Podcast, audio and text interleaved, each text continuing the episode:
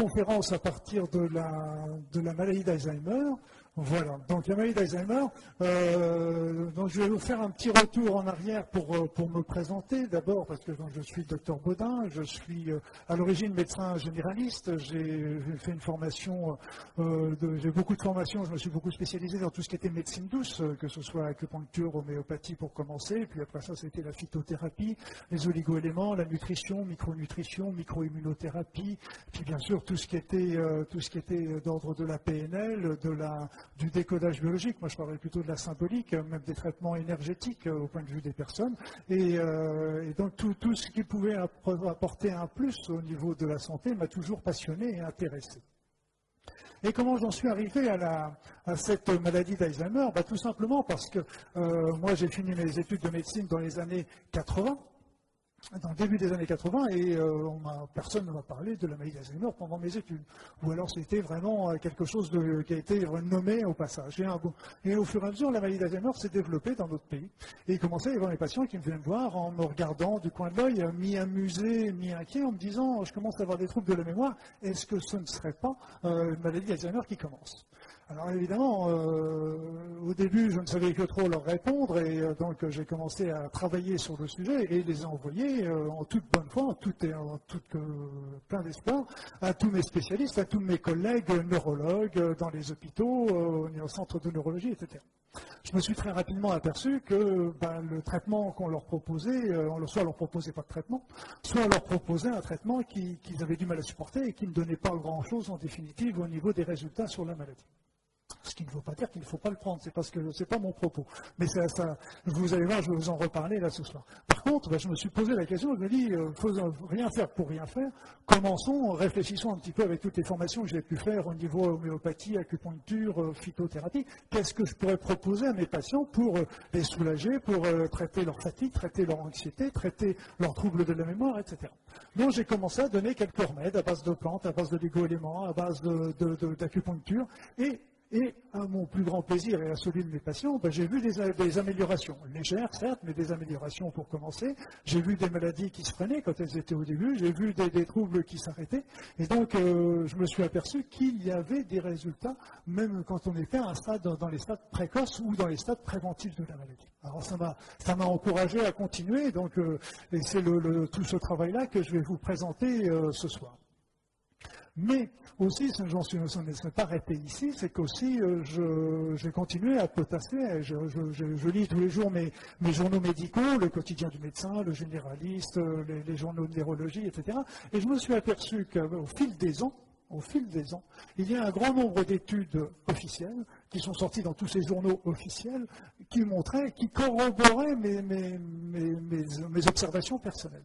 Donc euh, j'ai été vraiment très, très agréablement surpris par, euh, ces résultats.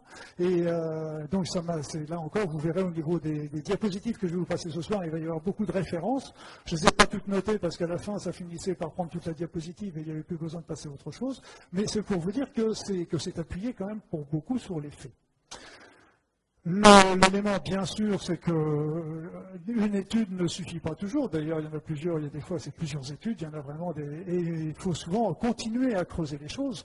Mais je dirais aussi, en attendant euh, d'avoir des résultats sûrs et certains qui vont pousser dans plusieurs années, qu'est-ce qu'on peut faire aujourd'hui? Eh bien, ces, éléments-là peuvent déjà servir énormément les personnes. Et euh, d'après mon expérience personnelle, ça peut vraiment apporter beaucoup de choses. Donc, donc là, on va travailler donc sur le plan de la, de la, soirée, on va parler de la maladie d'Alzheimer, je vais vous parler des généralités, un petit peu les, grandes lignes de la maladie. Les causes. Les causes, ben, il va y avoir les causes officielles, bien sûr, et puis il va y avoir les causes suspectées. Ça dérange déjà pas mal un petit peu plus, mais il faut parler de, de tous les aspects de cette maladie, parce qu'en connaissant bien toutes les causes suspectées, on peut comprendre aussi pourquoi il y a tant de personnes qui sont atteintes aujourd'hui. La maladie, que, quels sont les symptômes, quels sont les traitements, quels sont les bilans que l'on peut proposer. Et puis, euh, enfin, on va travailler au niveau de la prévention. Il y aura une large part qui va être, qui va être lancée au point de vue de la prévention. Et je vais vous donner là toute mon expérience personnelle. Au, cours, au fur et à mesure des, diapositives, vous allez voir aussi, euh, j'ai, la maladie d'Alzheimer va nous servir de fil conducteur. Par contre, je vais rajouter, je rajouter quelques petites notions aussi sur toutes les autres maladies neurologiques, euh, parce qu'on retrouve quand même des fils conducteurs, des éléments qui sont communs dans certains endroits, donc je vous les signale au fur et à mesure. Donc, une fois qu'on a, travaillé sur euh, la maladie d'Alzheimer, on va commencer par les généralités. Donc les généralités, bah, c'est d'abord euh, notre ami, euh, notre neuropathologiste Alois Alzheimer, qui a découvert en 1906, 1906 cette maladie. Il l'a découvert sur une personne, une femme qui avait des problèmes de la mémoire. Et en fait, avec cette femme qui avait des problèmes de la mémoire, quand elle est décédée, il a commencé par faire une étude au niveau de son cerveau. Il s'est aperçu qu'elle avait des lésions typiques au niveau du cerveau. Et donc c'est lui le premier qui a décrit euh, les, symptômes, les premiers troubles de la maladie. Donc, on vous rendez compte, ça fait 1906, euh, donc ça veut dire que ça fait déjà plus d'un siècle qu'on a décrit cette maladie-là. Et puis, euh, si peu de choses ont été décrites sur elle et encore moins de traitements. Donc la maladie d'Alzheimer, qu'est-ce que c'est? Ben, Elle rentre dans un cadre que je dont un terme que je n'aime pas, qui rentre dans le cadre des démences. Euh, je parlerai plutôt des détériorations intellectuelles. C'est une, la démence est une une diminution irréversible des facultés, des facultés intellectuelles, en particulier de la mémoire, de la pensée abstraite, du jugement et de la personnalité. Alors, euh, je mettrai tout de suite un bémol sur euh, la notion de irréversibilité, hein, parce qu'il euh, y a ceux qui ont suivi déjà des, personnes qui sont atteintes de maladie d'Alzheimer, c'est un exemple, il y en a d'autres, il y a d'autres arguments, mais qui ont suivi des personnes qui ont, qui une maladie d'Alzheimer et se sont aperçus que très souvent, ces personnes avaient des gros troubles de la mémoire, de l'orientation, mais d'un seul coup, une journée, une heure, un moment, ils vont retrouver toute leur tête. Donc ça veut dire aussi que, si moi je suis parti du principe que s'ils ont réussi à, retrouver leur tête pendant une heure, pendant une journée, pourquoi ils n'y arriveraient pas pendant un mois et pendant une année, pourquoi pas définitivement? Et quand ils, étaient, quand ils ont retrouvé leur tête, à ce moment-là, ils n'avaient pas une disparition des lésions neurologiques. Ils avaient toujours les lésions neurologiques, mais seulement ils avaient retrouvé leur tête. Donc la notion d'irréversibilité, euh, bon, mettons-le de côté, posons un point d'interrogation. Après ça, ben, il y a, la notion, euh, je vous rappellerai rapidement la notion du neurone. Je ne vais pas vous embêter avec ça, mais c'est simplement pour que vous compreniez bien de quoi je vais parler un petit peu plus tard. C'est que le neurone, eh bien, il y a le, corps, le, corps du neurone qui est, avec son noyau qui est, en haut à gauche, avec euh, toute une chevelure des dendrites qui vont se ramifier sur les autres cellules nerveuses. Et ces dendrites, il y en a des milliers sur un neurone, des milliers, pour pas dire des millions. Et après ça, il y a un axone où va passer nerveux. Et cet influx nerveux est un influx électrique commandé par le sodium et le potassium. Et qui va, qui va arriver, quand il arrive au bout de, de, l'axone, il va libérer des neurotransmetteurs. Ces neurotransmetteurs vont aller se fixer sur un autre neurone, exciter le neurone suivant pour redéclencher un nouvel influx. Pourquoi je vous dis tout ça? Parce que vous allez comprendre tout de suite l'importance des neurotransmetteurs dans la maladie d'Alzheimer. Donc, quelles sont les caractéristiques de la maladie d'Alzheimer? Il y a trois éléments qui sont importants. La première chose, c'est qu'il y a une apparition, une formation de plaques amyloïdes, qu'on a appelées les plaques sessiles aussi, qui se forment autour des cellules, autour des, neurones. La deuxième chose, c'est qu'il y a une formation, des formations neurofibrillaires, des petites fibrilles par, par, centaines, par milliers, qui se développent au sein des neurones, et qui, se développant au sein des neurones, vont finir par les étouffer et les faire mourir.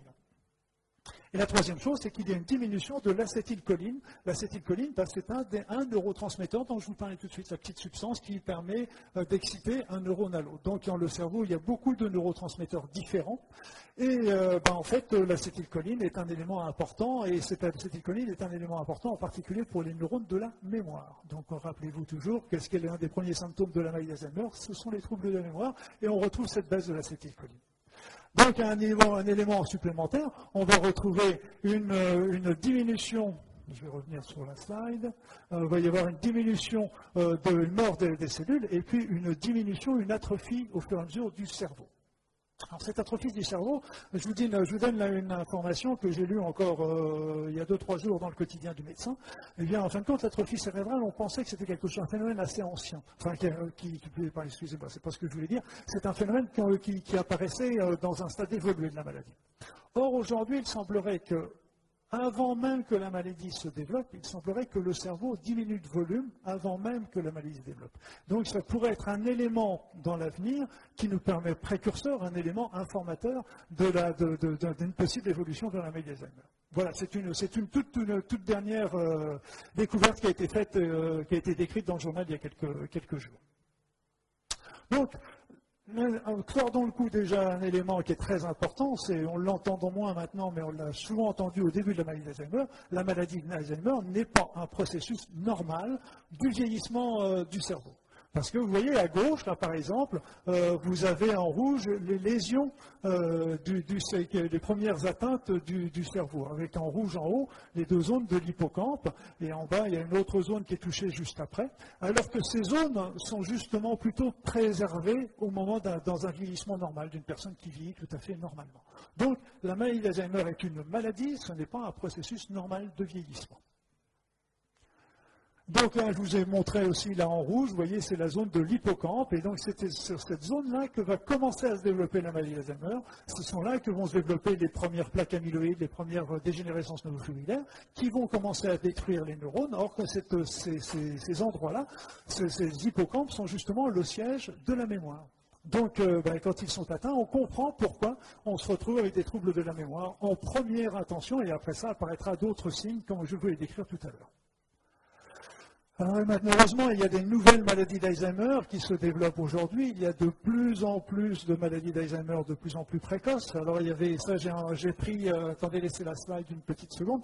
Cette, cette, image a été faite par France Alzheimer, que je salue au passage, ils sont dans la salle. C'est une publicité pour montrer que la maladie d'Alzheimer euh, bah, touchait pas forcément les très jeunes enfants, mais euh, avait tendance à avancer en âge. Et il y a un autre mécanisme qui est intéressant aussi, c'est le déclin cognitif Donc c'est quelque chose qui touche vraiment les personnes beaucoup plus jeunes beaucoup plus jeunes et qui a tendance, lui, à, provoquer des, troubles exactement semblables à la maladie d'Alzheimer, sauf que l'évolution, l'évolution pour certains va se faire vers la maladie d'Alzheimer, pour d'autres va se faire vers la régression et la disparition des troubles. Donc, ce sont des éléments qui sont, euh, très troublants de la maladie d'Alzheimer. Et là, on est en train de rechercher des éléments qui vont nous permettre de diagnostiquer, de savoir à l'avance si une personne qui est touchée de, ces MCI, comme on appelle, euh, ont des chances d'évoluer vers la maladie d'Alzheimer ou s'ils vont rester euh, indemnes de maladie. Voilà, là, il y a un petit souci de... Y a-t-il un petit souci de slide?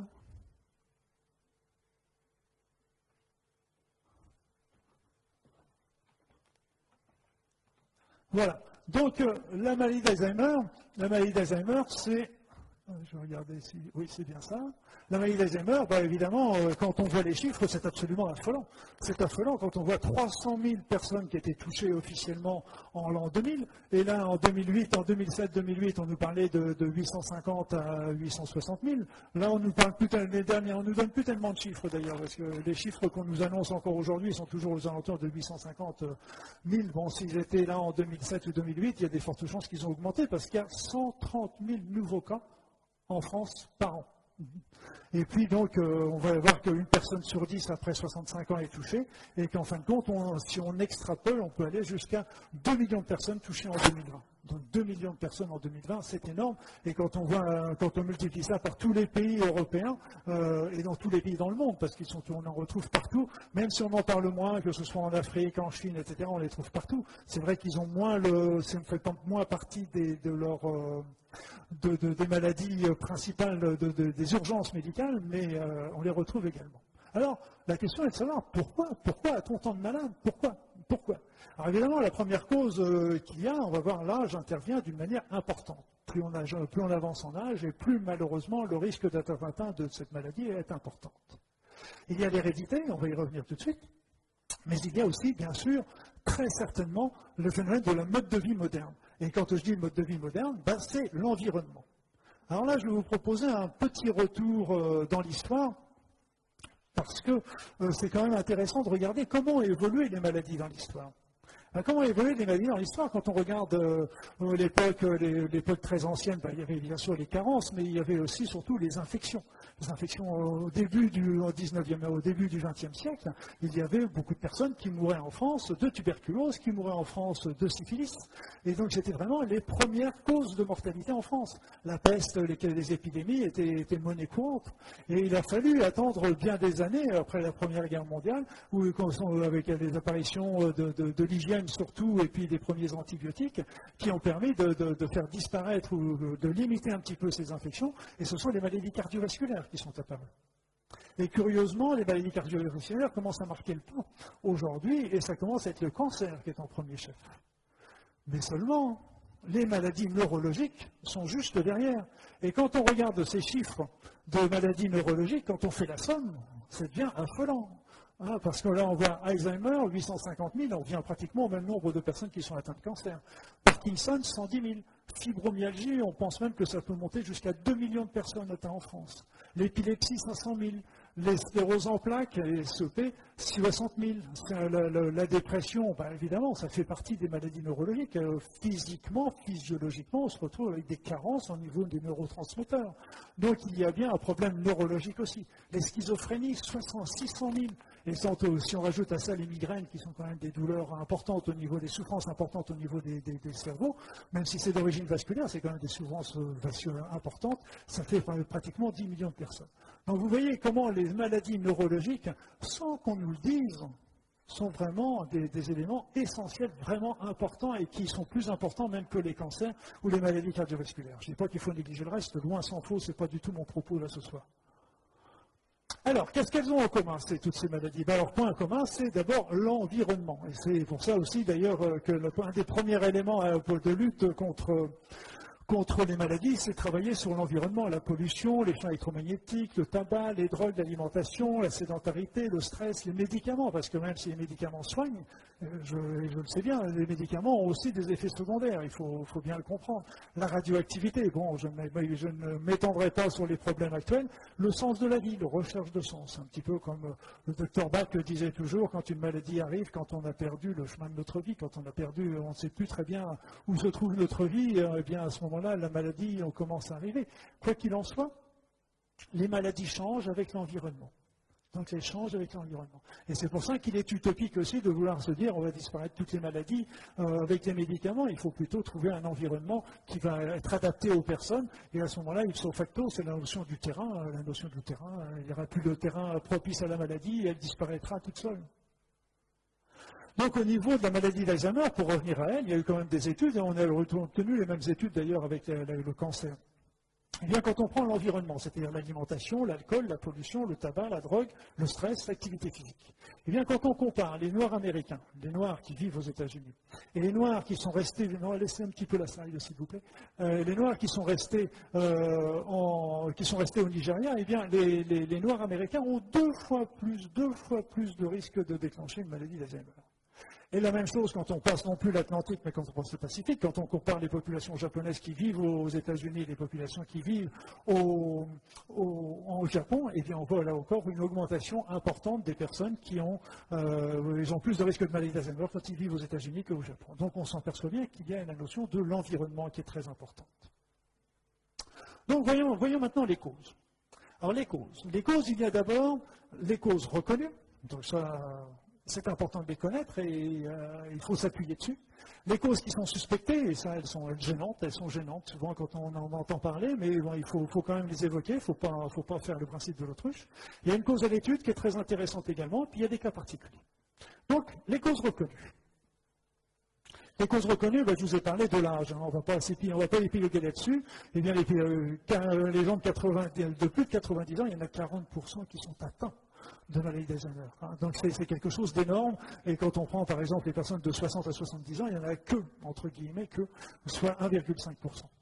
Le sexe féminin, les femmes sont plus atteintes que les hommes de maladie d'Alzheimer, même si on tient compte de leur longévité plus importante. Donc ça, c'est un élément important. L'hérédité. L'hérédité, il euh, faut comprendre que quand nous autres, en médecine, on parle d'hérédité, il y a toujours deux types d'hérédité. Dans toute maladie, il y a deux types d'hérédité. Il y a ce qu'on appelle des hérédités familiales, c'est-à-dire des, gènes qui vont vous donner une forte probabilité de déclencher cette maladie. C'est que les formes familiales, elles représentent moins de 9%. Par contre, les gens qui, ont ces gènes-là ont malheureusement non pas une, obligation, mais une forte prédisposition. Alors, c'est souvent des personnes qui vont déclencher des maladies d'Alzheimer à un âge précoce. C'est comme ça qu'on repère un petit peu ces causes héréditaires. C'est le gène APP.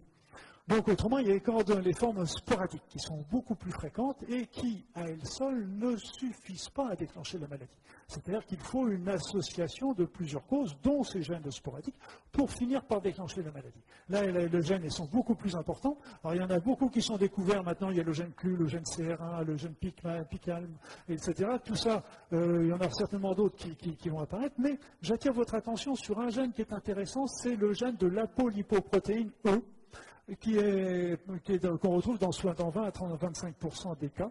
Et ce gène de la polypropénine E, ça correspond au cholestérol. On se retrouve dans le, dans le trouble du, cycle des, lipides et du cholestérol. Donc, euh, on va voir tout à l'heure que c'est un élément intéressant et important aussi. Donc, les causes reconnues, l'âge, le sexe féminin, l'hérédité. Toujours dans les causes reconnues, il y a tous les problèmes cardiovasculaires non, non équilibré. Non équilibré. Si vous avez une hypertension qui est équilibrée par le traitement, vous n'avez pas de problème. Si par contre vous avez une hypertension qui n'est pas équilibrée par le traitement, ça donne un facteur de risque. Là encore pas une obligation, mais ça donne un facteur de risque supplémentaire. Donc il y a l'hypertension, il y a les accidents vasculaires cérébraux, les, les excès de cholestérol, les excès de triglycérides, le diabète, la sédentarité, l'éthylisme et puis le surpoids également. Donc tous ces facteurs-là, quand ils ne sont pas contrôlés, quand ils ne sont pas équilibrés, sont des risques reconnus de, pour la maladie d'Alzheimer. Le tabagisme est aussi une cause reconnue.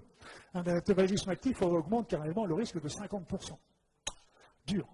Le tabagisme passif n'a pas encore reconnu, on n'a pas encore reconnu le tabagisme passif euh, par rapport à la maladie d'Alzheimer. Par contre, on sait qu'il favorise les troubles cognitifs.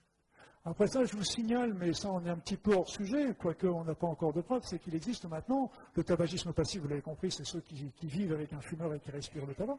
Tabagisme tertiaire, c'est un, nouvel élément de pollution qu'on a découvert. C'est en fait, euh, vous avez tous eu l'occasion d'aller dans une pièce, dans un logement où des personnes ont fumé ont vécu ou ont fumé précédemment, pendant un certain temps. Vous sentez les odeurs, vous sentez, et là il y a toujours une pollution qui se, qui se forme, il y a toujours des petites molécules qui vont se libérer, même longtemps, même des mois après, et ces molécules sont aussi pathogènes. Et donc euh, c'est aussi, alors là il n'y a pas forcément de rapport avec la maladie d'Alzheimer, mais je vous le signale, pendant qu'on est en train de parler de ce sujet-là, c'est pour ça qu'il est très important de faire des grands nettoyages et que les fumeurs euh, fument le plus possible à l'extérieur. Toujours dans les causes reconnues, là je vais aller un petit peu plus vite parce que c'est un petit peu plus des épiphénomènes, mais il y a quand même, euh, il y a les antécédents précédents, dépression, mais il y a surtout la baisse de la sérotonine. Ça, c'est celle-là qui est importante. La sérotonine, c'est un autre euh, neurotransmetteur. Je vous ai parlé de l'acétylcholine tout à l'heure. Ça, c'est un autre neurotransmetteur. Et lui, quand il est abaissé, ça favorise les, états dépressifs. D'ailleurs, le millepertuis euh, ou le, tryptophane de 5-HTP, 5-hydroxytryptophane, en médecine naturelle, les, traitements euh, qui sont les inhibiteurs de recapture de la sérotonine en médecine conventionnelle sont des produits qui agissent pour remonter le taux de sérotonine chez les gens qui sont déprimés. Le faible niveau d'études. Alors le faible niveau d'études, euh, j'aime pas trop euh, cette présentation, mais c'est la présentation officielle. C'est plutôt, euh, vous allez voir, c'est que le, cerveau, le, neurone, la mémoire, ben, il ne s'use que si l'on ne s'en sert pas. C'est-à-dire que moins on s'en sert, plus on va avoir tendance à, faire la maladie, à développer la maladie d'Alzheimer et inversement. Donc c'est pour ça peut-être que le niveau d'études vient de ça les antécédents de traumatisme crânien et le syndrome d'apnée du sommeil qui se développe aussi d'une manière importante au cours dans, notre société où les gens se, retrouvent à ronfler, sont souvent des gens qui ont tendance un petit peu à avoir un, petit un bon point et qui ont des pauses euh, dans le sommeil. Et comme ils ont des pauses dans le sommeil, ça fait une baisse de l'oxygène au niveau du cerveau et ça pourrait être une cause de, ce facteur favorisant par rapport à la maladie d'Alzheimer. Toujours les causes reconnues, il y a la sclérose latérale amyotrophique, qui est un petit peu un apparenté, grosso modo, de la sclérose en plaques, si vous voulez. Après ça, il y a l'absence de rêve. Par contre, il y a la surdité et la solitude. Alors ça, c'est intéressant, ça, doit rejoindre un petit peu ce que je vous disais tout de suite avec les neurones qui, marchent, qui, qui, vieillissent bien que si on les fait travailler. Là encore, la surdité, la solitude a tendance à nous couper. On a tendance à moins discuter, on a tendance à moins avoir de contact. Donc on a tendance à moins faire travailler notre cerveau. Et euh, donc à ce moment-là, ça pourrait être une explication. Les fast-foods ont euh, été euh, montrés du doigt. Alors les causes suspectées. Les causes suspectées, donc euh, il y a d'abord et surtout en première intention l'aluminium. Il y a le stress, les champs électromagnétiques, donc vous voyez que ce soit le téléphone portable, que ce soit les, champs électriques, que ce soit les, ondes, la Wi-Fi et les Bluetooth, on se pose la question. Les métaux lourds, les pesticides, l'aspartame et les carences. Donc ça fait la liste des lots. Donc tout ça, c'est des éléments qui sont suspectés. On est bien d'accord. Suspectés, mais tout de même, il y a des éléments qui sont euh, troublants par rapport à ça. Il y a quand même des arguments, même s'il n'y a pas de preuves.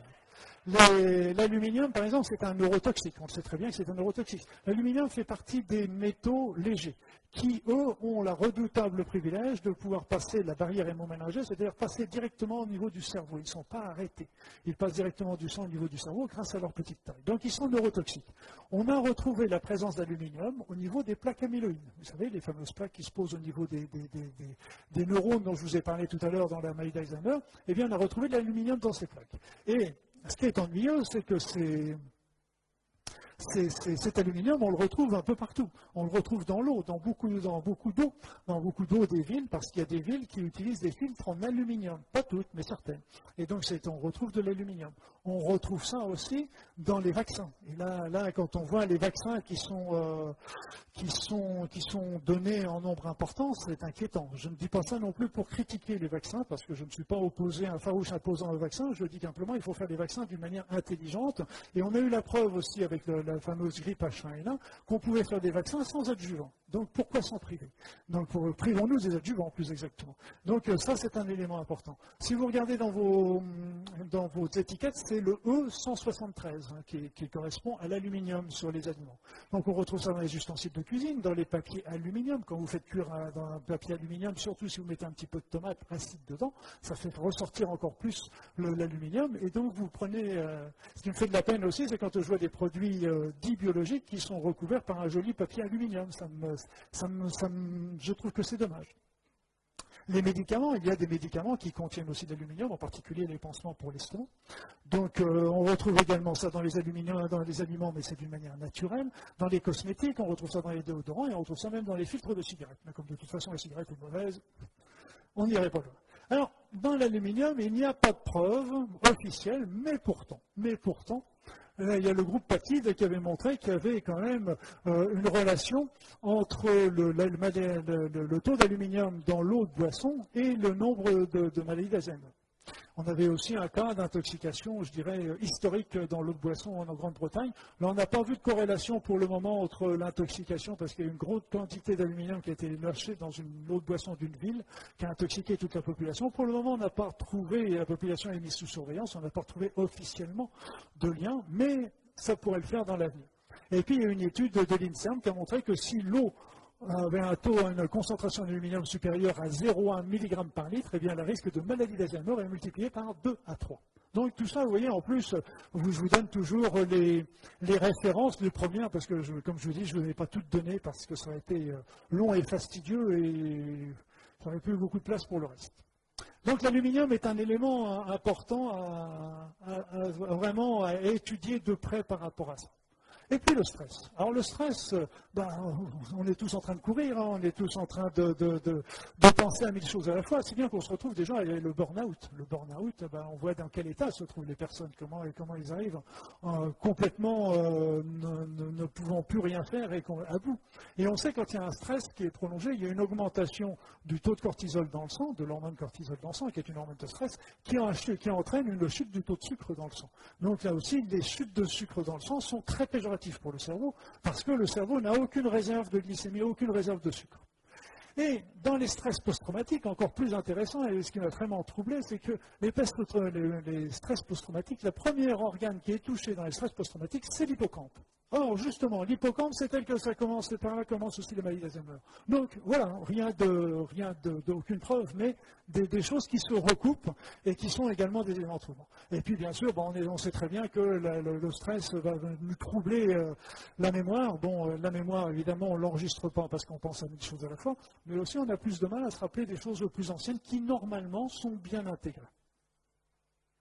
Alors voyez, voyez un petit peu, ça c'était une courbe qui avait été faite par rapport à la quantité euh, de, cortisol dans, le sang qui était, euh, qui était corrélée au stress. Plus on a de stress, plus on a un taux élevé de cortisol. Et plus le volume de l'hippocampe avait tendance à diminuer. En d'autres termes, plus le, stress augmentait, plus le cortisol augmentait, et plus le, le volume de l'hippocampe diminue. Or, actuellement, une des études, et ça je vous en parlais tout à l'heure, une des manières de, pouvoir euh, pré-diagnostiquer la maladie d'Alzheimer, c'est de faire des IRM au niveau cérébral pour étudier la taille de l'hippocampe, et une taille de l'hippocampe diminuée est souvent évocateur d'une évolution de la maladie d'Alzheimer. Donc, euh, le stress est un élément important. Alors là, un sujet qui fâche toujours, c'est euh, les champs électromagnétiques. Au niveau des basses fréquences, on se retrouve avec des troubles de la mémoire, de l'immunité, une baisse de la mélatonine. Alors on va voir que la mélatonine est une hormone aussi, un neurotransmetteur au niveau de notre cerveau. Or la mélatonine est plutôt un protecteur de la mémoire et du cerveau. Et les champs électromagnétiques basse fréquence ont tendance à la dégrader. Les hyperfréquences ont, elles, tendance à attaquer la barrière hémoménagée. Or ça, c'est important parce que cette barrière va, empêcher les toxiques qui sont dans le sang de rentrer dans le cerveau. C'est une barrière qui est très essentielle. Moi, je vous ai dit tout à l'heure, l'aluminium, lui, est passé parce qu'il était tout petit, il est assez grand, il est suffisamment fin pour passer. Par contre, les métaux comme le mercure, comme euh, le nickel, etc., sont trop gros pour passer. Par contre, si la personne utilise euh, ou, subit des champs électromagnétiques, on peut imaginer, je suis dans l'imaginaire, mais on peut imaginer qu'il y a une destruction des barrières qui fait que ces métaux-là rentrent aisément dans le cerveau et favorisent la maladie. Alors quand on voit que là, si je mets au bout de mon doigt le nombre de champs électromagnétiques que je pourrais capter entre, toutes les télévisions, toutes les radios, toutes les, téléphones portables tout ça, donc on, nage tout le temps, tous autant que nous sommes, dans un, bain de champs électromagnétiques. Et donc notre corps, il réagit bien, il s'adapte, heureusement, Dieu merci. Qu'est-ce qu'il est formidable, notre corps? Mais seulement, on peut imaginer qu'à la longue, il y a des risques et c'est le long terme qui pose un problème. Et c'est le long terme. Alors d'ailleurs, le long terme, vous voyez, c'était dans le journal VSD déjà de juin 2000 où il décrivait euh, que, certaines fréquences favorisaient des troubles de la mémoire et euh, éventuellement qui étaient suspectés déjà des tumeurs les tumeurs ne font pas partie de notre protocole, de notre sujet aujourd'hui, mais il faut bien comprendre qu'il y avait eu un groupe d'experts qui s'était réuni euh, dans les 2007, en 2007, et qui avait étudié plus de 2000, ils avaient étudié des études justement, ils avaient fait rassembler, c'est un petit peu les méta-analyses, comme on appelle ça en médecine, on rassemble les études pour refaire le point un peu, parce qu'on sait très bien qu'il y en a une qui peut tirer dans un sens, l'autre qui peut tirer dans l'autre, une qui peut avoir 50 cas, l'autre qui va travailler sur 2000 ou 5000 ou 200 000 personnes, donc il faut, les remettre un petit peu place, parce qu'on ne va pas mettre à égalité une étude qui a été sur 50 cas et une étude qui a été faite sur 2000. Et donc ils ont fait, ils ont fait, ils ont rassemblé tout ça. Et leur conclusion était ça. Les expositions à long terme des téléphones portables, des antennes relais, etc., peuvent avoir des effets sérieux sur la santé, leucémie infantile, tumeur cérébrale, maladie d'Alzheimer. Donc on est toujours dans le peuvent, mais il y a quand même des choses qui sont corrélées. Et euh, d'ailleurs, le risque euh, avec les champs électromagnétiques, il y a eu des études qui ont montré qu'il y avait un risque augmenté de, maladie d'Alzheimer avec euh, les champs de basse fréquence. Les champs moyens, il y a une production, une augmentation de la production des, substances bêta-amyloïdes. Alors, c'était justement elles qui favorisent la fabrication des fameuses plaques qui vont entourer les neurones. Et puis enfin, les champs électromagnétiques baissent le taux de mélatonine au niveau du cerveau, qui, qui est un protecteur contre la maladie d'Alzheimer. Donc là encore, pas de preuves, mais des suspicions. Alors, je dirais une dernière petite chose qui est sortie il y a, quelques, il y a un an à peu près, si j'ai bonne mémoire. Là, il y a eu un tout d'interphone qui nous a montré qu'il n'y avait pas de risque ou peu de risque sur, pour, pour, le téléphone portable. Euh, ce qu'il faut bien comprendre, c'est qu'à ma connaissance, cette étude n'a porté que sur le cancer, elle n'a pas porté sur les autres maladies, en particulier sur la maladie euh, d'Alzheimer, et elle n'a porté que sur 10 ans. Or, on sait très bien, l'expérience nous a donné maintenant avec, euh, c'était la notion de l'amiante. L'amiante qui, déclenche la plèvre, le cancer de la plèvre, on sait très bien qu'on avait fait commencer, une première étude au bout de 10 ans. Là, on s'est aperçu qu'il n'y avait pas de risque, et il a fallu attendre malheureusement 12 ans pour commencer à avoir les premiers risques. Donc il faut savoir continuer à, poursuivre les études et pas s'endormir sur les premiers, sur les premiers, euh, résultats et, élargir les champs de recherche aux facteurs euh, de, de, tout ce qui est euh, neurologique, parce qu'il est évident aussi que quand il y a une atteinte des neurones, si les neurones sont irrités, enflammés et qu'on les met dans un champ électromagnétique, c'est évident que ça ne, peut qu'aggraver leur, irritabilité ou leur inflammation. Du moins, on peut facilement le présupposer. Toujours au niveau des causes suspectées. Alors, le cause suspectée, euh, là, on, retrouve, on se retrouve avec le mercure en tête de ligne. Un mercure avec euh, l'Alzheimer qui, est une des premières choses. La sclérose en plaques. La sclérose en plaques, euh, tant et si bien qu'aux États-Unis, il y a des études qui ont été très sérieuses, qui ont été faites d'extraction des amalgames dentaires dans toutes les personnes qui ont, été atteintes de, sclérose en plaques avec des détoxications du mercure. Et les taux de réussite, les taux d'amélioration étaient très intéressants. L'autisme est un élément aussi important à se poser la question. L'action donc sur le système nerveux central, on sait très bien que c'est sur les fonctions cérébrales, sur l'ADN, la fatigue, etc. Donc on retrouve le mercure dans les amalgames, les vaccins, bon, normalement, je n'ai pas étudié tous les vaccins qu'il y avait en France parce qu'il y en a quand même pas mal. Euh, normalement, la mercure a été officiellement supprimée en France, ce qui serait une très bonne chose dans les vaccins, tout du moins. Le poisson, c'est pour ça que le poisson, il est mieux de prendre des poissons de haute mer, mais là, même là, on n'est pas garanti. L'essence, la pollution, l'air. Après ça, toujours au niveau. Euh, des métaux lourds, je vous avais parlé, on va, on va parler des autres maladies également, le mercure et le nickel sont très suspects de la fibromyalgie. Moi, j'ai travaillé pendant un an en Nouvelle-Calédonie. J'ai été épaté, très impressionné par voir le nombre de gens qui avaient la fibromyalgie en Nouvelle-Calédonie. J'en ai jamais soigné autant, euh, autant en l'espace d'un an que ce que j'avais pu soigner en France euh, quand j'y étais. Et en fait, une des causes, il y en a d'autres, mais une des causes, c'est que la, Nouvelle-Calédonie est un des plus gros producteurs au monde de nickel. Et dans la ville de Nouméa, il y a deuxième. Et dans la ville de Nouméa, il y a au moins, euh, il y a une usine qui fabrique ce, nickel. Et donc, avait des fumées, euh, et donc euh, on, repérait la couleur de la fumée un petit peu la, pollution qu'il y avait. La fatigue chronique avec le mercure et l'argent. Le plomb pour les migraines, les paralysies, les tremblements et les saturnismes. Donc euh, là encore, ce sont des éléments de recherche, mais de détoxiquer de tous ces métaux-là ne peut être que très salutaire. Les pesticides pesticides, il y a eu une étude très sérieuse qui a été faite il y a quelques années au niveau de certains parlementaires européens qui ont prêté, qui ont accepté d'être qu'on leur prélève du sang pour rechercher euh, s'ils avaient des pollutions. Et, et leur plus grand étonnement, c'est qu'ils étaient tous pollués. Ils ont fait une étude encore tout dernièrement sur des jeunes en Espagne, ils étaient tous pollués. Les pesticides sont des, un élément, on retrouve même des traces de DDT qui, étaient, qui sont normalement interdits en France, en Europe depuis bien des années. Et puis le pesticide, il ne faut pas oublier que c'est une grande, grande, grande cause suspectée, mais euh, on s'en rapproche fortement de tout ce qui est maladie de Parkinson, en particulier au niveau de chez les agriculteurs et des personnes et de, de leurs familles, malheureusement.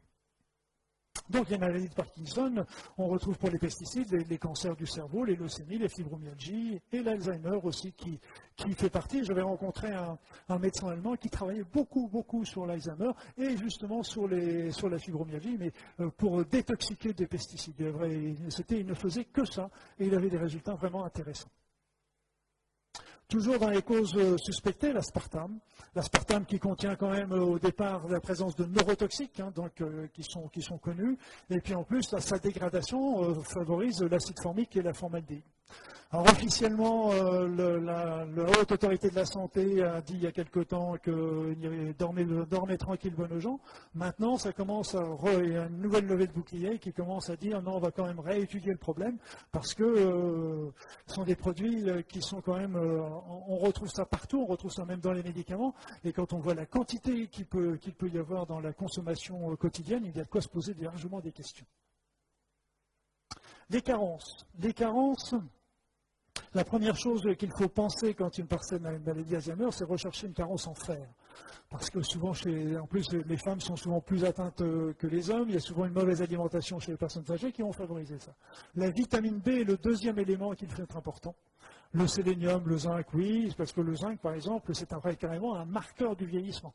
Moins, plus on vieillit, moins on a de zinc. Et donc, c'est vraiment un élément à recharger, recharger correctement. Et c'est un peu comme la notion de la lécithine, d'ailleurs, pareil. Et, le, et la silicium, c'est pareil. Ce sont des produits qu'il faut recharger régulièrement chez les personnes euh, qui prennent de l'âge, parce qu'ils sont tous en carence. Les acides gras, c'est un élément très important. Et puis les protéines et les acides aminés, parce que c'est aussi les régénérants. Donc, c'est vraiment, on retombe déjà, Françoise va être contente, on retombe déjà au niveau de la diététique et de l'alimentation. Donc, dans les causes à l'inverse, il peut y avoir aussi des excès de fer, il peut y avoir des carences en fer, mais il peut y avoir aussi des excès de fer. Après ça, il peut y avoir les, drogues, l'ecstasy, ben, on sait très bien les dégâts que ça peut faire en l'espace de quelques comprimés. Marijuana, l'opium, il faut voir aussi, euh, souvent le marijuana, on sait, on sait, que ça favorise aussi la schizophrénie, par exemple. Et puis, euh, donc, euh, il, y a, beaucoup d'évolutions nocives. La nanoparticule, point d'interrogation, l'avenir nous le dira.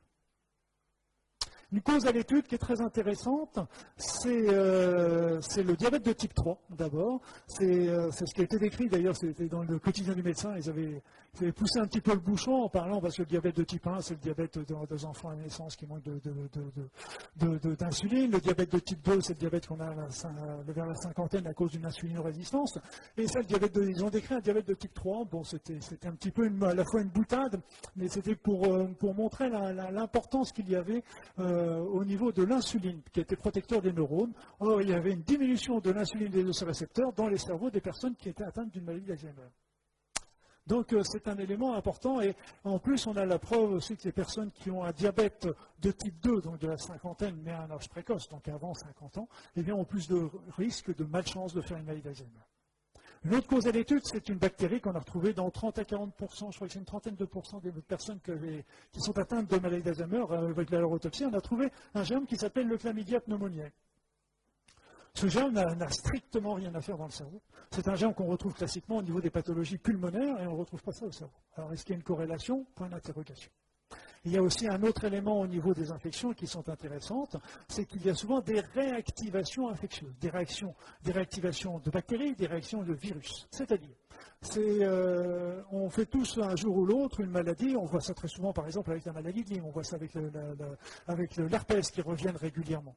Donc c'est des choses qui ressortent. Mais, mais on a aussi des fois où le germe ressort, mais il n'est pas assez puissant pour redéclencher une poussée de la maladie.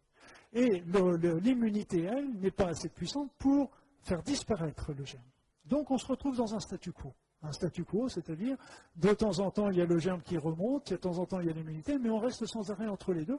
Et si bien que sans arrêt, l'organisme s'épuise dans ce combat qui peut durer pendant des semaines, pendant des mois, pendant des années. Moi j'ai vu des personnes qui avaient ça depuis des années. Et donc c'est un élément très important parce qu'on retrouve ça aussi très souvent dans, la maladie d'Alzheimer. Je ne l'ai pas noté personnellement, mais j'ai retrouvé ça dans d'autres maladies comme la fatigue chronique. J'ai retrouvé ça aussi dans la, fibromyalgie. Euh, donc, euh, trouve des, réactivations, on suspecte ça dans certaines scléroses en plaques, et qui sont intéressantes parce qu'à ce moment-là, il faut traiter cette, euh, surinfection qu'on peut repérer très facilement avec des, des sérodiagnostics, mais des sérodiagnostics complets, parce que très souvent, ils ne sont pas complets au niveau des, laboratoires, il manque certains, certains critères qui nous permettent de, faire le diagnostic complet, mais euh, on, arrive à, quand on arrive à faire des diagnostics, des sérodiagnostics bien complets, à repérer ceux qui sont en tendance à se réactiver, et si on les traite euh, par des moyens naturels ou conventionnels, eh bien, on, s'aperçoit des résultats chez les personnes. Donc les infections sont des éléments importants. Un cas particulier qui est un, enfin, des cas particuliers qui sont importants, c'est par rapport aux médicaments.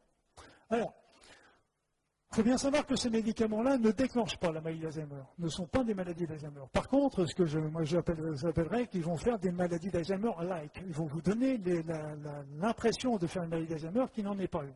Et la première cause qu'il faut faire très attention, ce sont les anticholinergiques. Les anticholinergiques sont des produits qu'on utilise très souvent justement quand on est âgé, parce qu'on a des petites fuites au niveau urinaire. Comme on a des petites fuites au niveau urinaire, ben, les personnes prennent ces produits-là pour euh, tranquille dans la journée.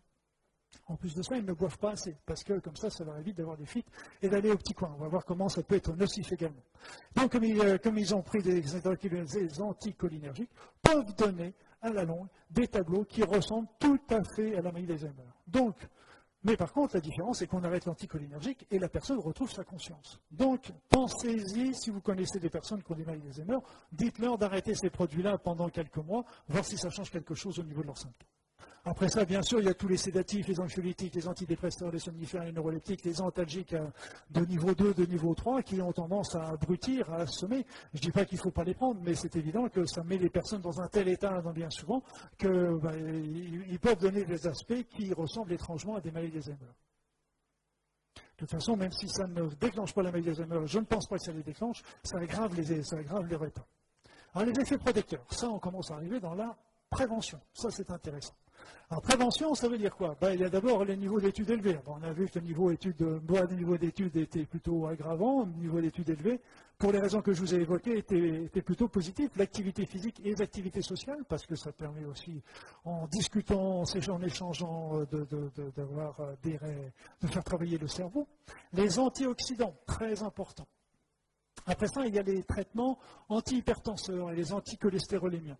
Alors là, on ne sait pas si euh, ces résultats-là sont obtenus par, ces remèdes, ou si ces résultats sont obtenus par le fait, en fait que ça fait baisser, normaliser leur hypertension ou ça fait normaliser leur cholestérol. Donc on ne sait pas si le bénéfice vient de la baisse du cholestérol, de l'hypertension, ou si ça vient de leurs médicaments. Le fait est que ça donne un résultat. Après ça, il va y avoir, et bien sûr, tout ce qui est vin et bière. Alors là, je, touche du doigt parce qu'il faut vraiment être très prudent. C'est en petite quantité parce que le, vin apporte des, polyphénols, apporte certaines, choses. Ah, j'ai oublié aussi de parler des anti-inflammatoires qui avaient été testés aussi, qui avaient des résultats positifs parce que dans le début du stade de la maladie d'Alzheimer, il y a toujours une inflammation au niveau du cerveau. L'inflammation, d'ailleurs, elle est liée à l'attaque des, radicaux libres. Et c'est pour ça que les antioxydants sont plutôt protecteurs. Les anti-inflammatoires avaient, avaient été essayés et donné des résultats plutôt positifs contre maladie d'Alzheimer, surtout à son début. Par contre, ils ont été arrêtés pour des raisons évidentes de nocivité au niveau du tube digestif. Donc on gagnait d'un côté ce qu'on perdait de l'autre, et surtout il ne faut pas oublier qu'on travaille quand même sur des personnes qui sont âgées et sur des traitements au long cours, et donc ce n'est pas du tout euh, conseillé. Enfin, le tabac à dose infime, quand je dis à dose infime, ça doit représenter l'équivalent peut-être d'une bouffée pour un mois. Donc c'est vraiment des doses infimes qui pouvaient être intéressantes parce que le tabac apporte de la nicotine. Alors l'acide nicotinique est un neurotransmetteur aussi important au niveau du cerveau. Et l'idée avait été donnée, d'ailleurs avait été lancée, et il y a quelques, il y a un an ou deux ans, il avait été essayé dans les hôpitaux parisiens de, des patchs à la nicotine dans les, dans les maladies. Ça n'a pas donné de résultat. Donc cette idée-là a été abandonnée. Alors la maladie et ses traitements. La maladie, évidemment, euh, on va commencer par les signes. Donc le premier signe, le premier signe, le number one, tout le monde le connaît, c'est bien sûr les troubles de la mémoire. Donc, euh, ah là là, je commence à plus me rappeler des noms, ah là là, je commence à me rappeler du, plus me rappeler du nom du film que j'ai lu ou du livre que j'ai lu, quand je commence à voir les trucs. Donc, il faut bien savoir que c'est le premier symptôme qui, apparaît au moins 3-4 ans avant le début de la maladie proprement dite. Donc, c'est longtemps avant. Mais il faut quand même que qu'il y ait des caractéristiques pour cette, cette trouble de la mémoire. Il faut que ce soit persistant. Il faut que ce soit différent d'un simple trouble de l'attention ou de la concentration. Parce que moi, je rentre chez moi le soir, j'arrive avec les clés de ma voiture dans la, la main. D'un seul coup, j'entends le, téléphone qui sonne. Je, m'avance, je pose mes clés, je vais répondre au téléphone. Je repars après, je me dis, mais où est-ce que j'ai posé mes clés? Donc, en fait, ce n'est pas un trouble de la mémoire, c'est un trouble de l'attention, ce qui est différent. Donc euh, là, le trouble de l'attention, vous pouvez remettre là. Voilà. Et après ça, les autres éléments également, c'est qu'elle est souvent, et ça c'est très important, il faut vraiment y faire attention, autant en tant qu'accompagnant qu'en tant que médecin, c'est qu'elle est souvent cachée et minimisée. C'est-à-dire que la personne ne va pas dire, ne le dit pas, elle a, oh oui, je commence à avoir des troubles de mémoire, c'est parce que je suis fatigué c'est parce que j'ai mal dormi cette nuit, c'est parce que, etc. Ou alors elle va le cacher en disant, euh, tiens, elle va, plus, se rappeler du nom du sel quand elle est à table, elle dit, tiens, passe-moi le machin là-bas. Donc le machin, le truc, etc. devient le mot courant. Et en fait, tout ça, c'est pour cacher. C'est important de le dire parce que souvent le médecin, ben, vous savez ce que c'est, euh, comme les consultations, elles durent qu'un temps euh, limité, et comme les personnes le cachent, le médecin ne va pas forcément s'en rendre compte. Et c'est très souvent les accompagnants qui vont signaler aux médecins les troubles de la mémoire que, présentent leur mari, leur femme, leurs parents. Donc elle est cachée, et elle est d'autant plus masquée qu'il y a très souvent des états dépressifs avec la maladie d'Alzheimer. Alors, la dépression peut cacher une maladie d'Alzheimer ou une maladie d'Alzheimer peut entraîner une dépression. Donc, euh, les deux peuvent se cacher. On verra tout à l'heure comment on peut sortir un petit peu de, ce but. Et puis, bien sûr, bah, c'est toujours des éléments qui vont inquiéter l'entourage. Donc, quand il y a un trouble de la mémoire, il faut absolument rechercher s'il y a d'autres causes. Déjà un trouble du langage, un trouble de l'expression, un trouble de l'élocution, un trouble des troubles de l'attention, des personnes qui ont du mal à se concentrer sur une chose, un trouble du jugement. Alors, il y avait une petite histoire qui était rigolote qu'on posait toujours euh, quand j'étais en neurologie. On disait aux personnes, ben voilà, la SNCF, elle s'est rendue compte que ben, les accidents de, train euh, se portaient toujours sur les trois derniers wagons. Donc elle a décidé de supprimer les trois derniers wagons de tous ces trains. Qu'est-ce que vous en pensez? Donc voilà, ça fait partie des questions. Et les personnes qui ont des troubles du jugement, et vous trouvez que cette idée est tout à fait intéressante et tout à fait. Donc, c'est des éléments euh, qui sont intéressants à, repérer parce que euh, ça rentre dans l'idée compte de la L'incapacité de faire d'effectuer des, tâches complexes, de, faire des associations. C'est pour ça qu'au fur et à mesure du temps, les, personnes auront du mal à s'habiller. La désorientation temporo-spatiale, du du temps, du lieu, les personnes ont beaucoup de mal à vivre ça. Elles ont beaucoup de mal à se rattacher. Il y a des fois, ils ne savent même plus si c'est le jour ou la nuit, si c'est le matin ou si c'est le soir, si ont pris leurs médicaments ou si elles ne les ont pas pris. Et puis, bien sûr, il y a l'anxiété et la dépression. Donc, quand il y a un de ces signes-là, au moins un de ces signes-là, eh bien là, il ne faut pas attendre. Il faut, quand on a un trouble de la mémoire et un des signes, il faut faire absolument des tests neuropsychiques. Alors ces tests neuropsychiques, eh bien, il y en a beaucoup, les, classiques, euh, les anciens, mais qu'on retrouve toujours aujourd'hui. Eh bien, c'est le, MMSE, le, Mini Mental Test Experimental Examination, et le test de l'horloge, c'est-à-dire ce qu'on demandait à la personne, de, on, leur faisait un cercle, on va voir une petite photo après, je ne sais pas si juste après, voilà, on leur faisait un petit, petit rond, et puis on leur demandait, bah tiens, dessinez-moi euh, une horloge avec 11h10, indiquant 11h10, avec la petite et la grande aiguille. Après ça, on peut leur demander le test des cinq mots. Eh bien, par exemple, tulipe, chien, abricot, pantalon, trompette.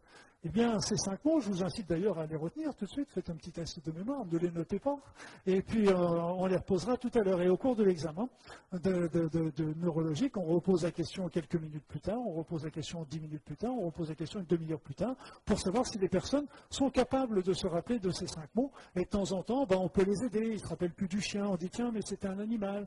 Ah bah oui, tiens, c'est un animal de compagnie. Donc on peut les aider un petit peu à la trouver, mais, euh, mais c'est un test très intéressant. Ces trois tests-là, prenez à peu près une demi-heure, euh, trois quarts d'heure, et permettent, vraiment de, savoir vraiment où se trouve la personne, au niveau de son risque de Alzheimer. Le, texte du, test du codex est sur trois minutes, qui est, en, cours d'évaluation, mais qui, est déjà, qui, est déjà, intéressant parce que ça permettra de le faire beaucoup plus au niveau des médecins euh, des cabinets généralistes. Mais de toute façon, si les tests musiques sont douteux ou euh, évocateurs, ben évidemment, il faut commencer par faire des examens.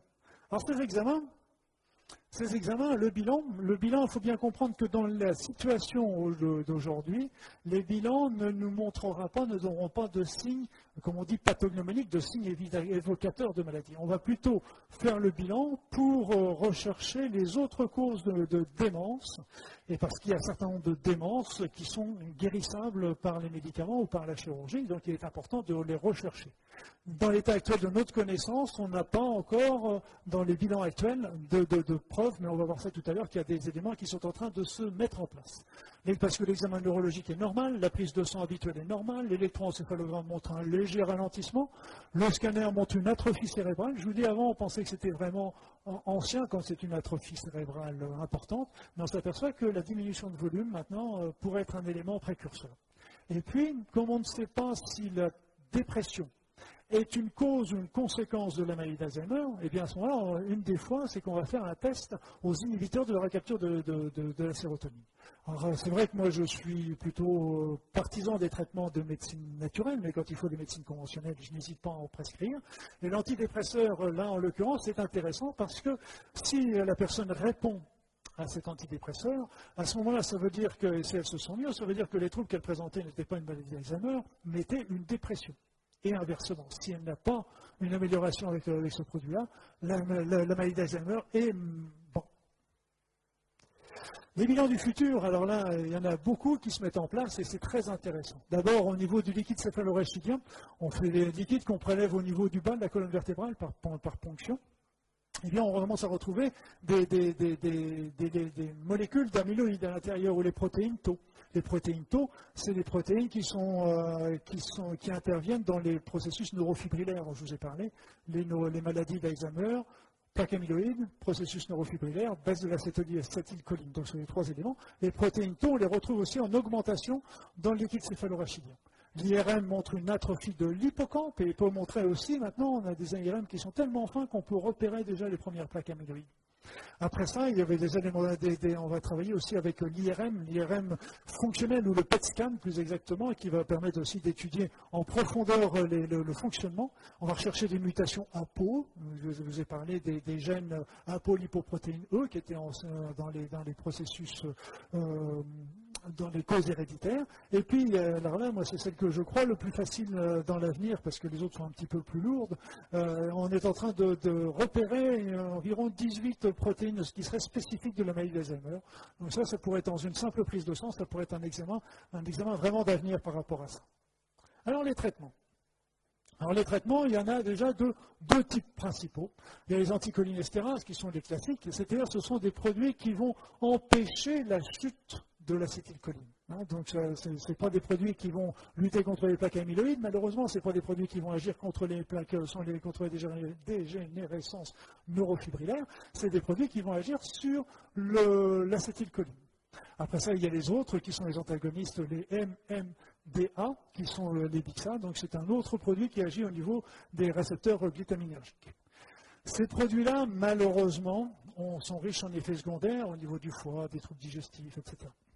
Et puis en plus, même quand ils sont bien supportés, eh ils ne font que ralentir ou retarder l'évolution de la maladie sur un ou deux ans. Là encore, ce n'est pas pour s'en priver que je dis ça. Mais ce qu'il ne faut pas, c'est se leurrer. Ce ne sont pas des médicaments qui vont guérir, ce sont des médicaments qui freinent une évolution qui, de ce, côté-là, est inéluctable au point de vue de la médecine conventionnelle. Dieu merci, il y a beaucoup d'études qui sont faites. Actuellement, il y avait une étude qui avait été faite contre les plaques amyloïdes, donc c'était l'Alzheimer. Bon, malheureusement, les études suivantes ont montré qu'elles n'étaient pas très intéressantes. Donc, je vous passe un petit peu tous ces noms, mais vous voyez qu'il y a beaucoup, beaucoup d'éléments qui sont, en train de se développer euh, au niveau des, agrégats amyloïdes, au niveau des protéines tau. Il y a un produit que je pense très intéressant, c'est euh, le dimébon, qui est un antihistaminique, un anti-allergique, qui était utilisé en Russie et qui semblerait donner des bons résultats. Après ça, il y en a d'autres qui travaillent aussi euh, pour limiter euh, les plaques amyloïdes, ça je vous l'ai dit, et puis les morts, des, cellules cérébrales. Donc, beaucoup de choses sont en cours actuellement, mais malheureusement, on n'en voit pas le bout. On n'en voit pas le bout parce qu'on est encore au B à bas et on est encore en train de faire des études et on n'est pas encore, euh, les, études, les produits qui sont sortis ben, n'ont pas montré des résultats extraordinaires jusqu'à présent. Alors, comment on va choisir le traitement? Eh bien, vous voyez, on va faire ça par rapport au taux de stade et au taux de MMSE. C'est les tests cognitifs dont je vous parlais tout à l'heure. Quand il y a un MMSE qui est supérieur à 20 pour un, pour un on va plutôt utiliser les anticholinestérases. Après ça, euh, euh, quand, il y a un taux modéré, on va plutôt travailler entre 10 et 20 de MMSE. On va, on va se proposer une cholinestérase ou un antiglutamate. Donc, soit l'un, soit l'autre. Et dans les cas sévères, on va faire plutôt les antiglutamates. Il faut bien savoir qu'actuellement, il n'y a pas d'argument pour, utiliser les deux ensemble. On n'a pas trouvé de plus de résultats supplémentaires si on utilise les deux. Donc, euh, comme ils ont des effets secondaires, ce n'est pas la peine de, les associer. Mais il y a d'autres traitements euh, qui, ont été laissés un petit peu euh, sous la touche et c'est dommage. il y a le ginkgo biloba, ça je vais vous en reparler tout à l'heure, qui est un arbre intéressant là-dessus. Il y a l'arcalion, tout simplement. C'est un produit qu'on trouve aussi dans la pharmacopée habituelle, qui est un dérivé de la vitamine B1 et qui était très utilisé au début. Moi, je le voyais très souvent, beaucoup, même de beaucoup de neurologues l'utilisaient dans, au début des maladies d'Alzheimer et donnait des résultats d'amélioration. Et ça, je, vais noter ça avec. Euh, et c'était donné par les neurologues. Et visiblement, euh, ça a été abandonné. Les antidépresseurs, ça je vous ai expliqué pourquoi c'était intéressant. Et puis il y a aussi la prise en charge, prise en charge au niveau de la mémoire, de l'orientation, de la parole, de la kinésithérapie, de la psychothérapie, parce que c'est très important de stimuler ces personnes, de les aider et de stimuler autant physiquement que moralement, et surtout de, remonter le moral, parce qu'elles aussi, surtout au départ, elles se rendent compte dans quel état elles sont, et ce sont des drames aussi bien pour l'entourage que pour les personnes qui vivent ça. Alors la surveillance. La surveillance, la première chose à surveiller, la première chose à surveiller, c'est vraiment le poids. Parce que le poids, les personnes, euh, souvent, elles surtout si elles vivent seules, elles, mangent mal, ou elles mangent peu, ou elles oublient de manger. Et donc, euh, elles laissent passer des jours, et le poids commence à arriver. Je vous ai parlé des carences qui pouvaient suivre derrière tout rapidement. Et donc, visiblement, leur état se dégrade rapidement, et là, c'est une accélération importante de la maladie. Mais à un stade plus précoce, ben, il y a d'abord la surveillance de la conduite automobile, parce que les personnes ne se rappellent plus, ne, voient plus, euh, ne se rendent plus compte des panneaux et choses comme ça. La gestion de l'argent. Moi, j'avais une personne, une femme, elle, il y avait un petit rigolo qui avait repéré dans quel état elle était, et en fait, euh, c'était un revendeur euh, par téléphone, et il lui faisait acheter trois fois par jour le même produit, et cette femme rachetait ça avec sa carte de crédit. Ça posait des gros problèmes la gestion des médicaments, parce qu'il va y avoir des jours où ils vont, ils vont prendre trois fois le même médicament alors qu'il n'y en a qu'à besoin que d'un, ou inversement, ils vont, avoir, ils vont penser de l'avoir pris, et puis euh, ça arrive, on arrive à des drames, sans parler des risques avec les appareils électroménagers. Je pense surtout euh, à la cuisinière. Donc l'évolution. L'évolution, je vous ai dit que ça commençait avec euh, l'hippocampe, mais après ça, au fur et à mesure, cette maladie va commencer à toucher les différents secteurs du cerveau. Et là, vous allez voir sur la diapositive suivante, euh, c'était sorti dans, un journal de Sciences et Vie, si je me souviens bien. Il montrait en bleu les, zones du cerveau qui étaient saines. Et donc, initialement, vous voyez comment les, et à, droite, comment le cerveau, après 18 mois de maladie, comment les zones saines, les zones bleues, ont tendance à diminuer. Plus les zones bleues diminuent, plus ça veut dire que les zones atteintes augmentent, et plus les zones atteintes augmentent, et comme chaque zone correspond à une fonction, eh bien, chaque zone qui est atteinte correspond à une dégradation de la fonction de la personne. Si bien qu'on se retrouve avec l'apparition successive de troubles de la mémoire, de troubles de l'attention, du caractère, une désorientation. Mais comme je vous ai dit tout à l'heure, il y a des périodes d'accalmie. Et c'est ça, surtout au début surtout au début. Et ça, c'est vraiment très très difficile à, comprendre d'ailleurs et à vivre pour la personne et l'entourage. Et puis au fur et à mesure, il y a une perte de l'autonomie, de la communication, des troubles moteurs, des personnes qui n'arrivent même plus à manger, des personnes qui ont des troubles de la déglutition, si bien que ça leur amène à ce moment-là des états de dénutrition. Alors, officiellement, la maladie d'Alzheimer ne fait pas mourir parce que ce n'est pas comme un cancer qui va, qui va bloquer les fonctions vitales, ce n'est pas comme un, comme un infarctus qui va bloquer le cœur, ce n'est pas comme une embolie qui va bloquer les poumons. On est seul d'accord. Mais seulement, c'est un peu jouer sur les mots en disant ça, parce que même si ça ne fait pas mourir, les conséquences de la maladie d'Alzheimer l'entraînent facilement. L'espérance de vie entre 2 et 20 ans avec une moyenne à 10 ans, c'est une grande marge. Et puis, il faut voir aussi que les traitements modernes, comme je vous l'ai dit, ne procurent que 2 ans de survie supplémentaires. Donc pour ça, tout ça, euh, bah, d'une part avec la faiblesse des traitements euh, allopathiques, euh, là encore, ce n'est pas du tout une, critique, c'est surtout une constatation. Et puis j'espère beaucoup, je compte beaucoup sur les traitements d'avenir qui sont en train d'être recherchés, d'être trouvés. Mais en attendant, il serait quand même très intéressant de regarder du côté de la prévention. Et malheureusement, rien n'est fait. J'avais même écrit à son temps, le premier, au, premier, plan Alzheimer, pour j'habitais Paris à ce moment-là, pour leur signaler. Bon, il m'avait répondu très poliment que ça suivait dans les services intéressés. Donc y réfléchir longtemps.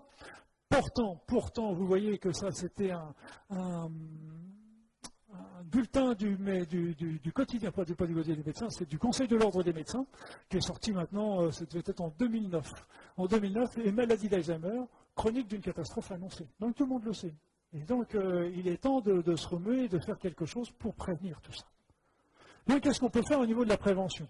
Bah, déjà prévenir les gens, et il y a déjà des choses qui sont reconnues à faire et on sait qu'ils sont déjà positifs. Donc il serait déjà important de passer ce message-là. C'est officiel, comme je vous l'ai dit. On peut commencer par déjà arrêter euh, les médicaments sédatifs et anticholinergiques. Bon, ou les limiter, les anticholinergiques, on peut les enlever. Sédatifs, il y a peut-être besoin de les, peut-être les diminuer.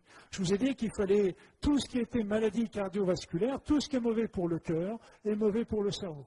Donc en traitant les maladies de cœur, on va traiter en même temps les maladies du cerveau. Donc là encore, c'est un argument de plus pour que les personnes se fassent suivre correctement pour leur hypertension, pour leur diabète, pour leur cholestérol, pour leur triglycérides, pour le tabac, contre le surpoids. La suppression de l'aspartame, bah, je veux dire, euh, si, même si on n'en est pas sûr, euh, ça ne peut faire que, ça ne peut pas être nuisible d'enlever l'aspartame, au contraire, maintenant il commence à y avoir des, bonnes alternatives. La limitation des champs électromagnétiques, c'est pas, euh, faut, je, par exemple pour le téléphone portable, il n'est pas, euh, je, ne prêche pas la suppression du téléphone portable. C'est un élément qui est intéressant et qui est utile dans certaines circonstances. Par contre, on peut, quand on est chez soi, plutôt préconiser un téléphone filaire.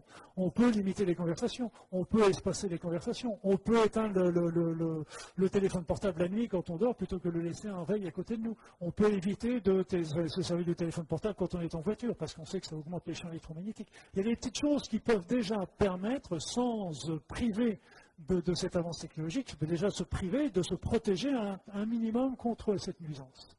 La suppression de l'aluminium, ben oui, déjà d'éviter les essentiels en aluminium, d'éviter euh, les produits qui contiennent de l'aluminium, parce que de toute façon, même si ça déclenche pas l'aluminium, l'Alzheimer, ce n'est pas très très bon.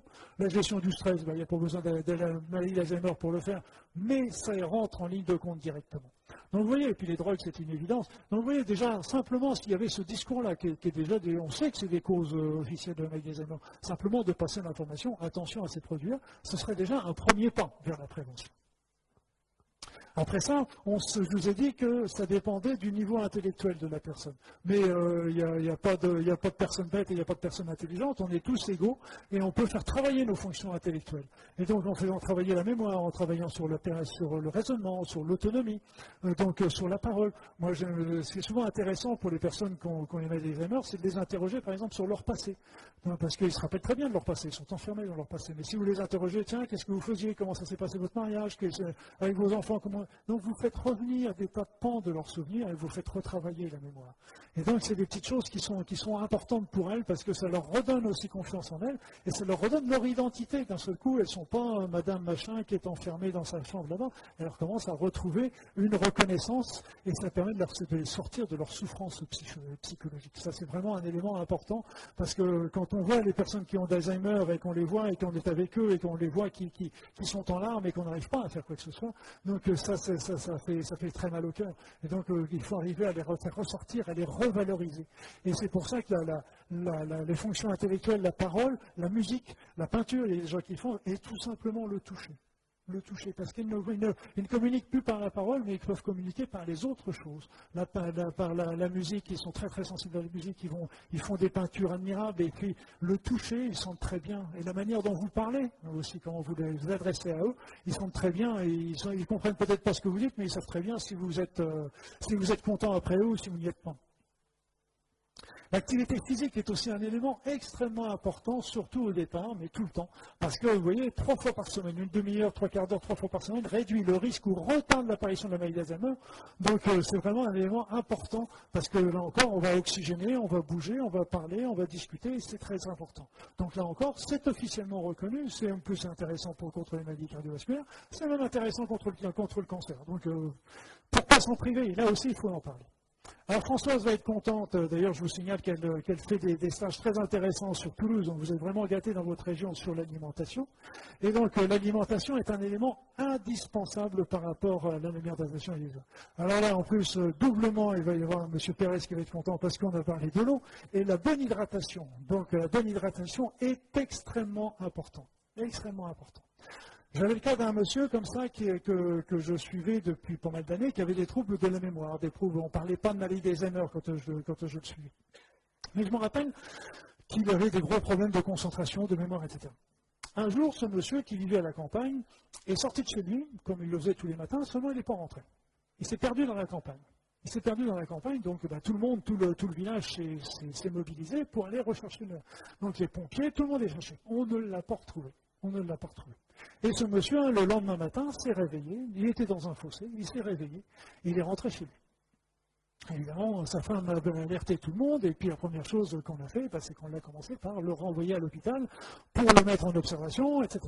À l'hôpital, quand il est arrivé, on n'a rien fait, si ce n'est que lui passer une perfusion de sérum physiologique, c'est-à-dire de l'eau salée, ou de sérum glucosé, c'est-à-dire de sérum euh, sucré, pour le nourrir et le réhydrater. On l'a laissé comme ça en surveillance simplement pendant toute la journée. Sa femme était là, son fils est arrivé le soir. Son fils, en sortant de la chambre, il m'a dit Mais c'est incroyable, qu'est-ce que vous avez fait à mon père? Et qu'est-ce que j'ai fait? On n'a rien fait de spécial, on a simplement passé, je lui explique. Il me dit Mais c'est incroyable parce que j'ai discuté avec mon père, là, depuis pendant une heure, j'ai discuté avec mon père, comme je n'avais jamais parlé avec lui depuis au moins 20 ans. Il avait retrouvé toute sa tête. Simplement en se réhydratant correctement. Donc là, ça vous montre un petit peu l'importance de l'eau. Il faut bien penser que notre organisme, notre corps est formé de 80% d'eau, et en particulier notre tête, les neurones sont formés de 80% d'eau. On pense d'ailleurs, Ben nous a montré que ça peut être une bonne source aussi de, la rétention de nos informations. Les motos nous a montré comment elles se structuraient en fonction de nos pensées, en fonction de tout ça. Mais quoi qu'il en soit, l'eau est indispensable parce que c'est, on est formé de 80% de cette eau, et vraiment, c'est un élément essentiel au départ de. Par contre, il faut faire attention quand on donne de l'eau, surtout aux personnes âgées. Parce que je vois ça en particulier l'été, on dit faites boire les personnes âgées, faites-les boire, faites-les boire. C'est vrai, ils ont raison. Seulement, il ne faut pas les faire boire comme ça, uniquement comme ça. Parce que si vous mettez beaucoup d'eau, vous avez beaucoup d'eau qui va passer dans le sang et ça va provoquer des phénomènes de dilution. Une dilution du sang va entraîner une chute du taux de sucre dans le sang une baisse de la glycémie. Et donc, on sait aussi que les personnes âgées, c'est très dangereux quand ils font des hypoglycémies. Donc, quand on les réhydrate, il faut leur donner aussi un petit peu de sel, mais pas, je m'entends, il hein, faut penser à leur donner une alimentation un petit peu salée sans être hyper salée. Et puis il faut leur donner également un petit peu de féculents, de sucre lent ou, de, légumineuses qui vont leur donner, c'est encore mieux, les légumineuses, les lentilles, les petits pois, les haricots blancs, etc., qui vont donner un taux de sucre constant au niveau du cerveau et qui va être très important pour protéger leur cerveau pendant la journée. Donc en donnant de l'eau, c'est important, mais il ne faut pas donner que de l'eau parce que ça peut être aussi nuisible et le sel permet de conserver cette eau et de pas qu'elle soit, pour éviter qu'elle soit éliminée aussitôt. la prévention, la prévention, ben là il y a le régime crétois. le régime crétois, ben, il est bon pour le cœur, il est bon pour euh, contre le cancer, on a aussi cette preuve-là, mais il est bon pour la mémoire, ça on a la preuve, et il diminue le risque de maladie d'Alzheimer de 39 à 40 Bon, il y a eu quelques études qui nous ont prouvé, il en faudrait d'autres, mais c'est déjà important. 39 à 40% ça fait déjà très très important. Et ça a une diminution de la mortalité des personnes qui ont éteint de maladie d'Alzheimer. Donc vous voyez déjà un petit peu toutes les références qu'il peut y avoir par rapport à, à euh, régime crétois. Alors le régime crétois, pour ceux qui ne connaissent pas encore, c'est un régime qui est riche en légumes, en fruits, en crudités, qui va contenir aussi beaucoup de légumineuses dont je viens de vous parler tout à l'heure, des fruits. on va utiliser plutôt des laitages euh, en petite quantité, mais des laitages de chèvre. Euh, il va y avoir de l'huile d'olive qui vont être euh, qui vont être utilisées. Les personnes non retraites utilisaient peu de viande, mais surtout des viandes blanches et du poisson, qui apportait évidemment les oméga 3. Donc euh, c'est vraiment une alimentation qui est une alimentation qui devrait être l'alimentation de base, un petit peu pour tout le monde, parce qu'en plus euh, c'est bon pour nous tous, et en particulier c'est bon contre les principales maladies de notre époque. L'huile d'olive n'a pas montré son efficacité contre la maladie d'Alzheimer. Par contre, elle a montré que, c'est un acide gras monoinsaturé. Elle améliore la mémoire, ce qui est toujours bon à prendre. Alors, les, oméga 3. Les oméga 3, c'est d'autres, euh, les autres acides gras essentiels. Alors, les oméga 3, eux, viennent, euh, avec les oméga 6, euh, sont vraiment des, acides gras polyinsaturés. Les oméga 3 sont fournis au départ par le colza, l'huile de colza, de noix, de soja, de germes de blé. Et après ça, elles sont transformées dans l'organisme en EPA et surtout en DHA, qui sont très importantes ces DHA parce que ce sont elles qui vont euh, euh, constituer toutes les membranes de nos neurones et de nos cellules en général, mais de nos neurones. Or, quand il y a des bons acides gras, au niveau des, membranes. Ces membranes deviennent perméables, deviennent souples. Et à ce moment-là, déjà au niveau des, globules rouges, les globules rouges passent bien partout et vont bien oxygéner le cerveau. Au niveau des neurones, ils deviennent perméables et donc les informations vont beaucoup mieux circuler à l'intérieur et à l'extérieur, passer de l'intérieur à l'extérieur des cellules et des neurones. Donc c'est vraiment très important. Seulement, le problème, c'est qu'avec les années, les oméga 3 sont de moins en moins transformés en DHA EPA parce qu'il y a une enzyme qui est la delta 6 détasurase qui a tendance à baisser avec les années. Et comme elle baisse avec les années et surtout quand on a des carences en certaines vitamines etc et eh bien à ce moment-là elle, ne, donne plus ces DHA donc c'est pour ça qu'avec les années il ne faut pas se priver de colza et de noix et tout ça mais il faut quand même penser à prendre plus du poisson et de l'huile de poisson parce que ces, ces huiles-là vont nous apporter directement les DHA et les EPA dont on a besoin Après ça, ces EPA et ces DHA vont transformer en, prostaglandines de type 1 et de type 2, qui sont des prostaglandines importantes contre l'inflammation. Alors, comme je vous ai expliqué aussi, que c'est un des premiers stades de la maladie d'Alzheimer, c'est un stade d'inflammation des cerveaux. Or, justement, c'est toujours bon à prendre de ça. Et comme je vous l'ai dit tout de suite aussi, ça améliore la fluidité du sang, et donc ça fait que ça oxygène mieux le cerveau également. Donc, les oméga 3 sont déjà importants. Donc, on avait nuance sur toutes les maladies neurodégénératives d'une manière générale. Et c'est aussi un moindre risque de maladie d'Alzheimer.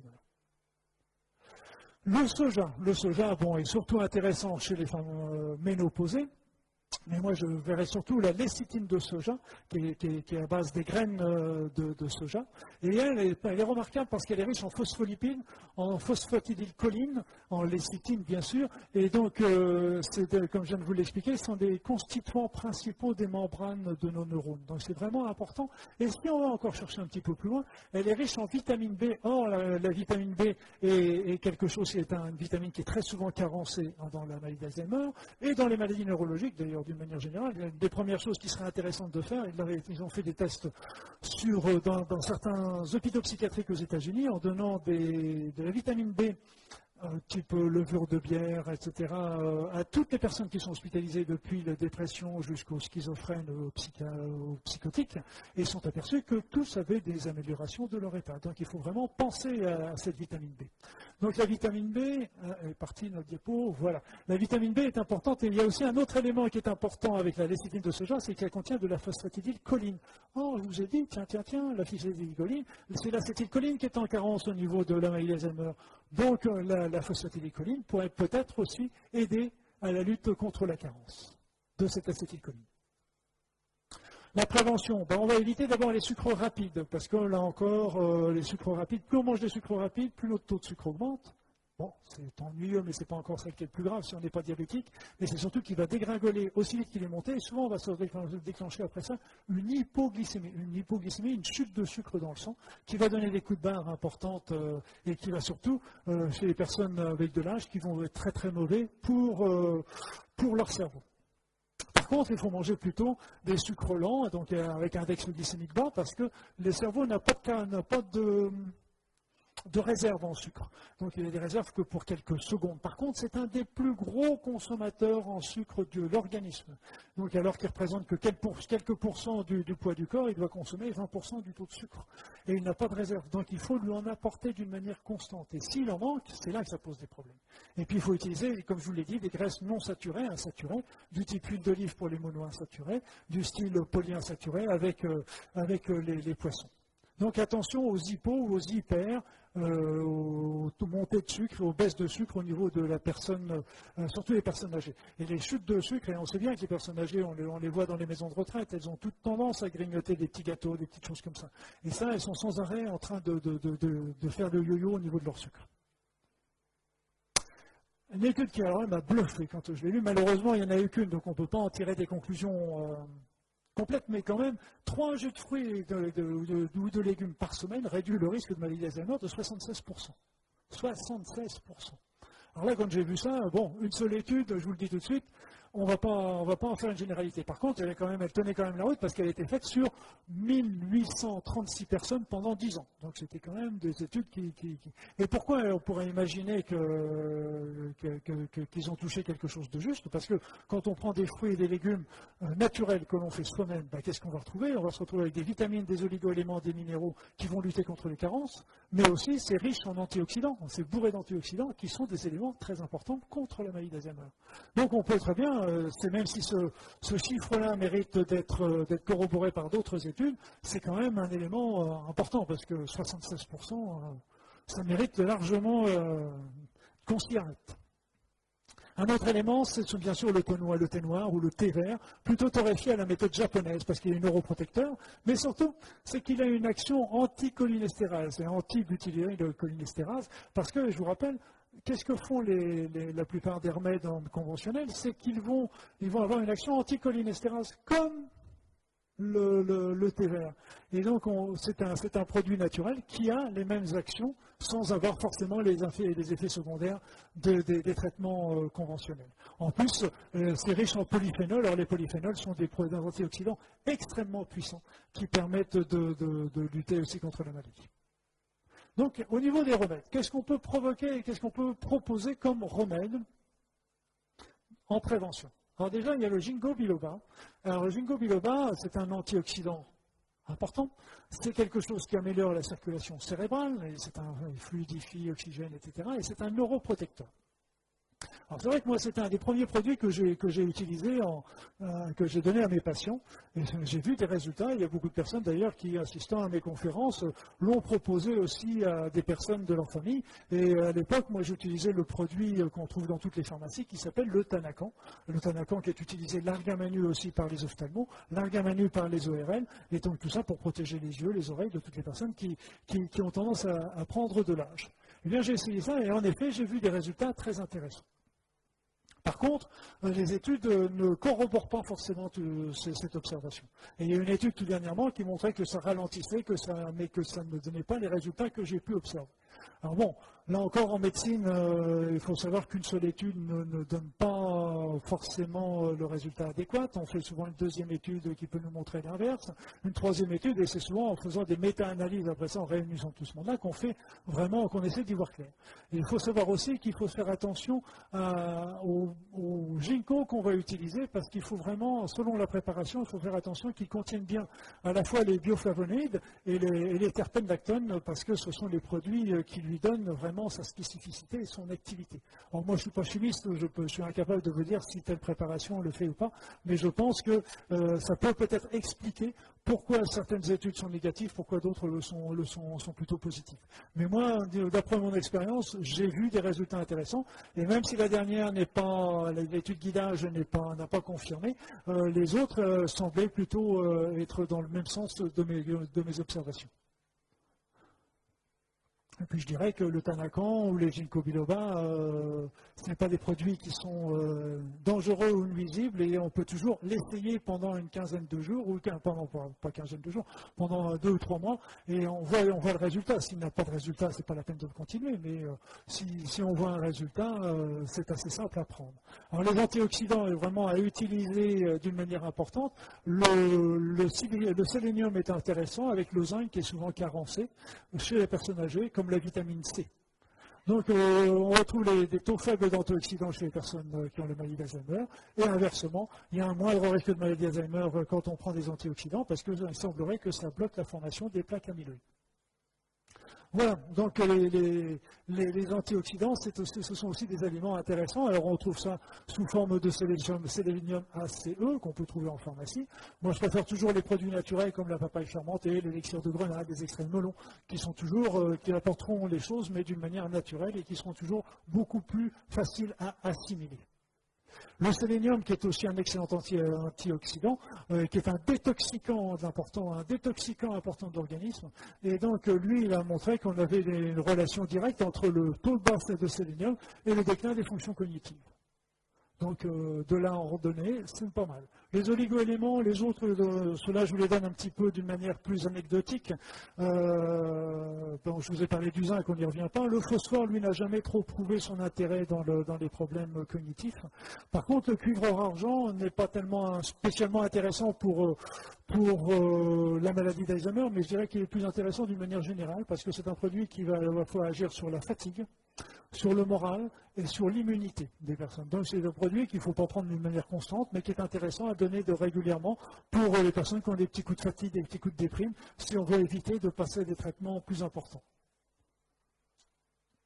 Après ça, la vitamine B est un élément important, comme je vous l'ai dit, au niveau, de la maladie d'Alzheimer, parce que ça protège contre l'homocystéine. C'est un produit euh, qui, est un, nocif, qui est un produit euh, délétère pour la circulation cérébrale, et justement, la vitamine B a tendance à détruire l'homocystéine.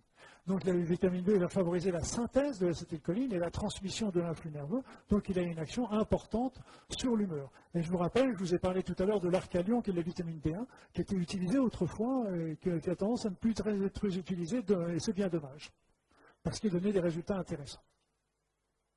Les plantes, je n'ai pas trop l'expérience de ces plantes-là. Euh, ce pas des plantes que j'utilisais, mais c'est des plantes que j'ai vues dans la littérature, avec la mélisse qui a son action antioxydante, le personnage qui aurait une action anticholinestérase comme, la jonquille et comme les traitements conventionnels. Il y a l'ail. Bon, l'ail est toujours intéressant parce qu'il améliore surtout. Euh, il est très riche en germanium, l'ail. Le germanium favorise, permet d'améliorer l'oxygénation de l'organisme. Après ça, il y a le curcuma qui est un très très bon, qui préserve les neurones, mais qui est un très très bon euh, antioxydant. Le griffonia qui, contient de la 5-hydroxytryptophane euh, qui, d'une manière naturelle et qui permet de remonter les taux de sérotonine qui sont souvent abaissés euh, dans la maladie d'Alzheimer, mais aussi dans beaucoup d'états dépressifs. Le ginseng, la glutinosa, donc voilà. L'homéopathie, ça, moi j'aimais bien donner l'homéopathie parce que les personnes le prenaient facilement. Je, voyais des résultats surtout au tout début, mais une fois que la maladie était un peu avancée, je voyais plus trop les résultats. Alors il y a un petit traitement qui est tout simple, c'est celui que j'ai marqué au centre, l'acide phosphoricum composé. On en prend 3 granules ou 20 gouttes trois fois par jour. C'est un bon drainage au niveau du cerveau. Et euh, il y a la dernière préparation, cortex cérébral en 7 ou en 4 CH, le diencéphale en 7 ou en 4, artère en 4 ou en 7. Et puis en faisant soit en suppositoire, euh, bon, c'est pas toujours facile à, faire accepter. À ce moment-là, on demande aux pharmaciens qui mettent ça en granules, là encore, euh, qu'on peut prendre trois granules tous les jours. Donc c'est des petites choses qui, euh, comme je vous le dirais, il ne faut pas tout prendre, hein, on est bien d'accord. Euh, mais seulement, vous on sait très bien qu'il euh, faut d'abord tester le, ou les remèdes qui, qui, vont marcher chez la personne. Et puis en plus, le ou les remèdes que la personne va accepter de prendre. Donc c'est pour ça qu'à partir du moment où on a une panoplie déjà variée, et si on peut travailler aussi avec des aliments plutôt qu'avec des, des, médicaments, c'est toujours ça bon à prendre. C'est comme l'acide phosphoricum, là vous voyez, vous mettez 20 gouttes, on met ça, on glisse ça dans l'eau de, avant le repas, ça passe aussi tout seul. L'oxygénation est un traitement très intéressant. Et tout dernièrement, il y a le Bolder Jacquier qui a fait une étude là-dessus, parce qu'il s'est vraiment montré. Il y a l'hypoxie, on sait que l'hypoxie, c'est-à-dire le manque d'oxygène au, niveau du cerveau, favorise la maladie d'Alzheimer. Ça, on le savait. Et euh, tout dernièrement, le, le a fait des études par rapport à ça et qui, sont intéressantes sur le mail d'Alzheimer. Le germanium est aussi un produit intéressant, comme je vous l'ai dit, parce qu'il améliore l'oxygénation. C'est-à-dire, c'est c'est comme le Boulder, ils n'améliorent pas l'oxygène du sang. Mais ils améliorent, euh, ils, améliorent le fait que l'oxygène va être mieux biodisponible pour les cellules. Il va mieux pénétrer à l'intérieur des cellules et à l'intérieur des neurones. Donc c'est un élément important. Et puis après ça, la respiration et l'exercice physique, bien évidemment. Les autres préventions possible, possible. Ça, je n'ai pas l'expérience, mais euh, je pense que, je, pense que ce je, serait intéressant de le faire maintenant. C'est le magnésium et le coenzyme Q10, parce que magnésium et coenzyme Q10, euh, au début, ça n'existait pas quand euh, le magnésium et le coenzyme Q10, quand j'exerçais, quand je faisais ces recherches-là, mais sont des produits très importants pour l'énergie, l'énergie en général de la personne et l'énergie en particulier des cellules. Et puis après ça, ça agit sur la détoxification. Il faut agir sur la détoxification, parce que je ai parlé tout à l'heure de l'aluminium. Je vous ai parlé tout à l'heure du mercure, du nickel et tous ces produits-là. Donc, même si ce ne sont pas des causes, le fait de nettoyer l'organisme de tous ces produits-là ne pourront apporter qu'un plus. Donc, qu'est-ce qu'on va utiliser? Ben, Il y a l'aloe, tout simplement, l'aloe vera ou l'aloe arborescent, qui est encore mieux. La chlorélia, le, marron, le chardon-marie, le charbon de bois activé, l'ail, toujours. Et puis, il y avait un petit complexe de poconéol, le 1, le 5 et le 7. Les poconéols sont des pour ceux qui ne connaissent pas, sont des plantes amazoniennes. Donc, c'est des petits complexes qu'on trouve dans toutes les pharmacies et qui, donnent vraiment des résultats intéressants. On, prend un flacon de chaque, 15 euh, gouttes de chaque pendant euh, ces trois semaines. Bon, faire ça régulièrement est un élément euh, qui peut être très intéressant contre la maladie d'Alzheimer également, mais contre beaucoup d'autres maladies neurologiques, parce que je vous ai expliqué comment les maladies neurologiques étaient liées au, étaient suspectées d'être liées à des métaux lourds. La vitamine D, on n'arrête pas de trouver des nouvelles euh, indications et des nouveaux bienfaits de la vitamine D. Or, on est, bon, peut-être un petit peu moins nous dans le midi parce qu'on a, beaucoup de soleil, mais on est tous très, très carencés. Les personnes âgées, rappelez-vous, ils ne font pas d'exercice, ils ont tendance à rester chez eux, et donc ils ont tendance à être en carence de vitamine D. Le silicium organique, c'est pareil. On, se manque de, silicium organique au fur et à mesure du temps, et le silicium permet d'agir sur la structure. Est-ce Euh, j'en ai donné souvent et j'ai été, euh, je voyais des résultats au point de vue de l'état général des gens qui étaient beaucoup plus enfants, mais je me suis rendu compte aussi en étudiant de plus près la, composition de l'âge de royal, c'est que ça contient également de l'acétylcholine. Donc, je ne pense pas que ben, ça contient aussi de la vitamine B, ça contient beaucoup d'autres choses. Donc, on peut comprendre aussi pourquoi la vie royale peut être intéressante pour cette personne. Il y a des antibiotiques, je vous ai parlé tout à l'heure, qui avaient des, suspicions par rapport à un germe qui s'appelle le chlamydia pneumoniae. Donc, euh, je me rappelle, j'étais en contact pendant un moment avec une pharmacienne dont la maman était atteinte du maladie d'Alzheimer. Et donc, elle lui avait fait tout un protocole euh, donc, euh, enfin pas mal de choses que je vous ai indiquées là, mais en plus un traitement antibiotique. C'est vrai que sa maman avait, obtenu euh, un bon arrêt de sa maladie. Alors, il est difficile de dire si ça venait des antibiotiques ou pas, parce qu'elle prenait autre chose, mais bon, c'est à, faire à suivre, affaire à s'intéresser. Il y a beaucoup d'autres éléments qui peuvent être intéressants. Moi, j'ai travaillé beaucoup avec l'acupuncture, et l'acupuncteur, ceux qui, font de l'énergétique et de la médecine d'acupuncture, sait très bien qu'on travaille avec les, points fenêtres du ciel pour ouvrir, pour faire remonter l'énergie vers, la tête. L'ostéopathie, on a vraiment des surprises également, parce que de temps en temps, en particulier, au niveau des premières vertèbres euh, cervicales, il y a vraiment des choses qui coincent. Et euh, ben, en libérant ça, euh, on a des résultats impressionnants dans, des dépressions, dans des migraines, dans des états neurologiques qu'on n'imagine pas forcément. La méditation est aussi un point important parce que ça permet aux personnes de retrouver son calme. Et on va en reparler tout à l'heure, il y a des éléments importants là-dessus. Moi, j'ai travaillé, je travaille aussi souvent au niveau des. Je vois aussi qu'il y a des baisses au niveau d'énergie. Il y a aussi des blocages au niveau des énergies chez les personnes, souvent un petit peu répétitives. Il y a souvent des, comme on appelle les Chinois, les Chinois appellent ça des énergies perverses qui viennent, euh, qui viennent comme il n'y a pas a pas assez de bonnes énergies, ben, les énergies perturbatrices ont tendance à, encrasser, à perturber l'organisme.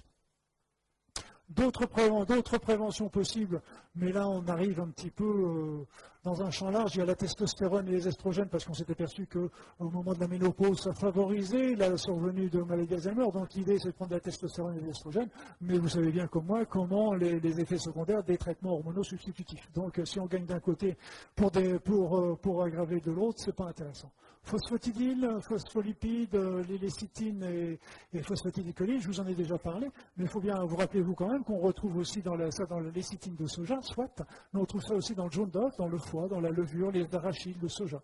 Donc c'est des petites choses qu'on peut badigeonner un petit peu sur les aliments de la personne. La colline, pareil, hein, donc c'est aussi comme il y des déficits en colline. Là, on m'a signalé le, le, clamate, qui est une algue, micro-algue qui viendrait d'Oregon. Donc il y aurait des études qui seraient intéressantes par rapport euh, aux troubles de la mémoire en particulier. Euh, plusieurs, patients m'ont signalé euh, des bienfaits des, appareils de champ électromagnétique pulsés, en particulier dans les maladies de Parkinson. Je n'ai pas d'expérience sur la, maladie d'Alzheimer. Je pense aussi qu'un euh, cas ne fait pas forcément l'autre, un appareil ne vaut pas forcément l'autre, mais bon, il y en a qui sont très très très contents de ces appareils-là. Après ça, bon, la nicotine, euh, je vous ai dit, euh, on, avait testé, on avait testé les patchs à nicotine. Le cannabis, bon, là encore, on se retrouve avec des doses très faibles qui posent des problèmes. Le café, on, s'est aperçu que des doses de café pouvaient être aussi protecteurs. Donc tout ça, c'est à l'étude. Donc en résumé, parce que je vous en ai parlé des choses hein, ce soir, je vous en ai dit des choses. Maintenant, euh, il faudra peut-être faire un petit résumé parce que vous allez avoir du mal à vous y retrouver quand vous allez sortir. Je l'entends très bien. Donc, je rappellerai, je rappellerai que tout simplement, d'abord, supprimer, supprimer les facteurs de risque cardiovasculaire. Bon, c'est du simple bon sens, ça me paraît. Deuxièmement, le régime méditerranéen, avec de l'huile d'olive, avec du poisson, un peu d'ail de temps en temps, et puis du thé, du thé vert, du thé noir, du, thé euh, torréfié.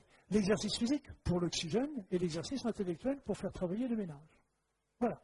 Donc tout ça, c'est pas très compliqué. Moi, j'utilise, je conseillerais quand même de tester, de faire un test au ginkgo biloba. Moi, je, vous dis, faites un test, euh, demandez, il faut toujours faire ça en accord avec le médecin traitant, parce qu'il est toujours important de ne pas travailler en parallèle, mais travailler avec. Faire un test avec le ginkgo biloba, puis voir au bout de trois mois ce que ça donne. Si ça donne rien, s'il n'y a pas de changement, laissez tomber, c'est pas la peine. Mais s'il y a un résultat, ça vaut vraiment le coup.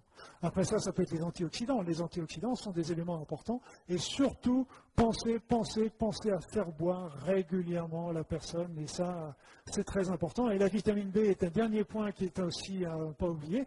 On retrouve aussi beaucoup la vitamine D dans la lécithine de soja. Dans le, pardon, excusez-moi, dans la levure de bière, c'est mon neurone qui se fatigue. Donc, euh, dans la, levure de bière, vous trouvez de la, de la vitamine B. Il y a toutes les vitamines B, sauf la vitamine B12. Donc, pour aller plus loin, où est-ce que je vais vous emmener? Où est-ce que je vais vous emmener? Il faut bien comprendre que la maladie d'Alzheimer, le début de la maladie d'Alzheimer, c'est un tournant dans la vie de la personne. C'est évidence. C'est qu'il y a l'avant la maladie et il y a l'après de la maladie. Donc, euh, qu'est-ce qui a fait basculer cette personne-là? En fin de compte, euh, quand on se rend compte, il y a eu une grande accumulation de vécus négatifs dans leur vie. Vécus négatifs qu'ils ont vécu comme ça, qui ne sont pas forcément la réalité, mais c'est leur vécu. Le deuxième point, c'est qu'ils ne se reconnaissent plus dans le monde actuel. et on comprend aussi comment une personne de 80 ou 90 ans peut être désarçonnée par rapport au mode de vie d'aujourd'hui, on on le comprend. C'est bien que quand on discute avec les psychiatres, ils nous le disent bien. À un moment, ils, sont tellement, ils ont tellement eu ce sentiment d'échec, ils, ils ne se sentent vraiment plus en leur place dans la société, c'est bien qu'il y a un flottement. Et c'est comme si leur cerveau cherchait un échappatoire, une échappatoire.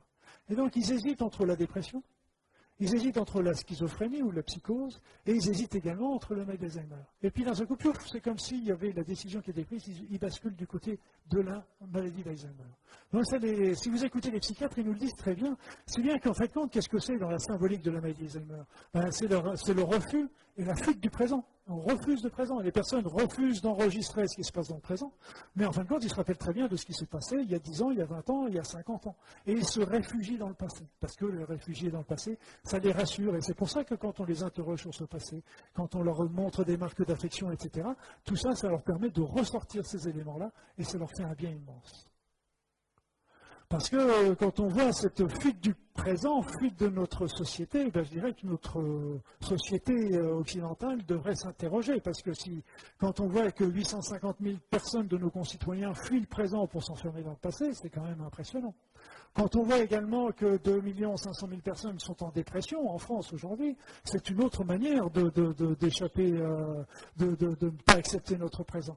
La schizophrénie, ils s'en vont dans leur monde. La migraine, c'est comme la, fibromyalgie, c'est une souffrance physique qui leur montre, qui montre un état de mal-être aussi quelque part.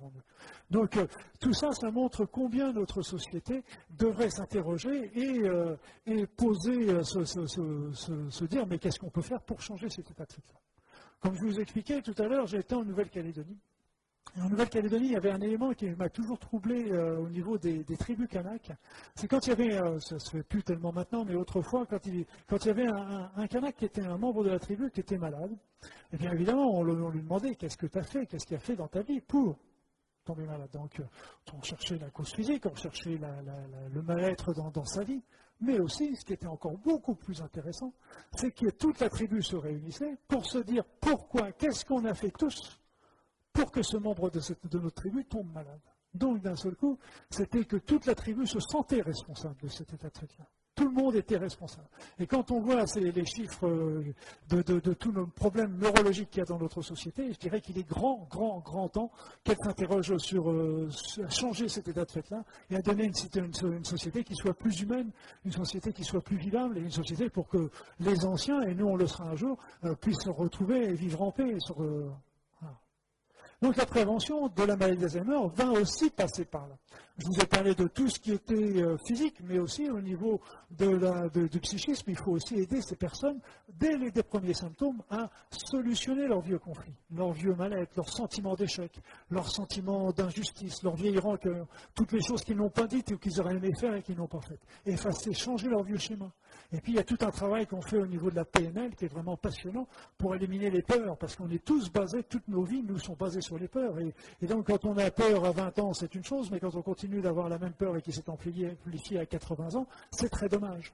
Les croyances militaires et surtout, surtout, aider la personne à sortir de son isolement. Donc ça, ça fait partie en grande partie de la, prévention de maladie d'Alzheimer. Il n'y a pas que les médicaments, l'alimentation et l'eau, il y a tout le reste également. Et puis, il y a une petite étude qui est, enfin une petite, euh, je trouve que c'est une grande étude parce qu'elle a montré, elle a montré que les personnes qui avaient un but dans la vie étaient protégés contre maladie d'Alzheimer. Et inversement, ceux qui n'avaient plus de but dans la vie, qui étaient désarçonnés, qui n'avaient plus, eh bien, ils avaient un risque 2,4 fois plus élevé de déclencher une maladie d'Alzheimer. Donc, le but dans la vie, c'est quand on voit des personnes, quel que soit l'âge, qui pètent la santé parce qu'ils ont un but et ils ont, la baraka, comme on dit, et qui, et qui font des choses admirables, eh bien, on comprend ça. Et puis, dans la prévention, il y a des éléments qui sont aussi intéressants à étudier. Moi, je me suis euh, depuis longtemps intéressé à l'épigénétique. L'épigénétique, c'est qu'en fait, on, sait aujourd'hui que notre mode de vie, notre mode de vie est capable de modifier nos gènes. On ne va pas changer nos gènes, on est bien d'accord. Mais ils vont faire que certains gènes vont s'ouvrir et que d'autres vont se fermer, avec tous les intermédiaires possibles. Donc, je vous ai parlé tout à l'heure qu'il y avait des maladies d'Alzheimer et il y avait des facteurs génétiques. Mais il faut bien comprendre que ces facteurs génétiques sont peut-être aussi favorisés par notre mode de vie. Et qu'en changeant notre mode de vie, eh bien, on est capable de changer aussi l'expression de ces gènes. On l'a démontré en particulier dans le cancer, dans les, cancers euh, de la prostate, chez les personnes qui n'avaient refusé ou qui ne prenaient pas de traitement pour, euh, pour des raisons diverses. Ce simple fait de changer leur mode de vie, de suivre des, choses au niveau psychologique, de changer leurs activités, rien qu'en trois mois, il y avait déjà des modifications au niveau de leur gène. Alors bien sûr, la pensée positive, la pensée positive, la visualisation. Il y a une petite étude qui m'avait fait sourire, mais que j'avais trouvé magnifique. C'était, le titre était déjà très prometteur. Il disait le bonheur est contagieux. Faites attention, c'est contagieux. Faites attention. Et donc il disait, quand une personne est, heureuse, bah, évidemment, déjà, elle va transmettre ça à ces personnes qui sont à côté, le conjoint, la conjointe, les enfants. Bon, tout ça. Mais seulement, plus intéressant, elle commence à transmettre à ses amis. Bon, oui, mais quand même, il y a des amis des amis qui commencent à être aussi atteints. Et puis après ça, il y a les amis des amis des amis, trois générations d'amis comme ça, alors qu'elle ne les connaît même pas. Et ça rayonne dans un tour de 20, de 20 à 40 km à la ronde. Donc, ça, c'était une étude qui avait été faite très sérieusement. Et la prière, il y a aussi des études qui ont été faites, euh, toutes religions euh, confondus. Il y avait des études qui avaient été faites très sérieusement par l'Université de Harvard aux États-Unis, qui ont montré par exemple qu'il y avait des résultats sur la prière de groupes euh, qui, étudiaient ça dans le service de cardiologie, la moitié du service qui bénéficiait de prière à leur insu, et l'autre moitié n'en bénéficiait pas. On voyait des résultats au niveau des résultats euh, de leur traitement, de leur, état général, significativement euh, différents. On a obtenu le même résultat au niveau des fécondations in vitro.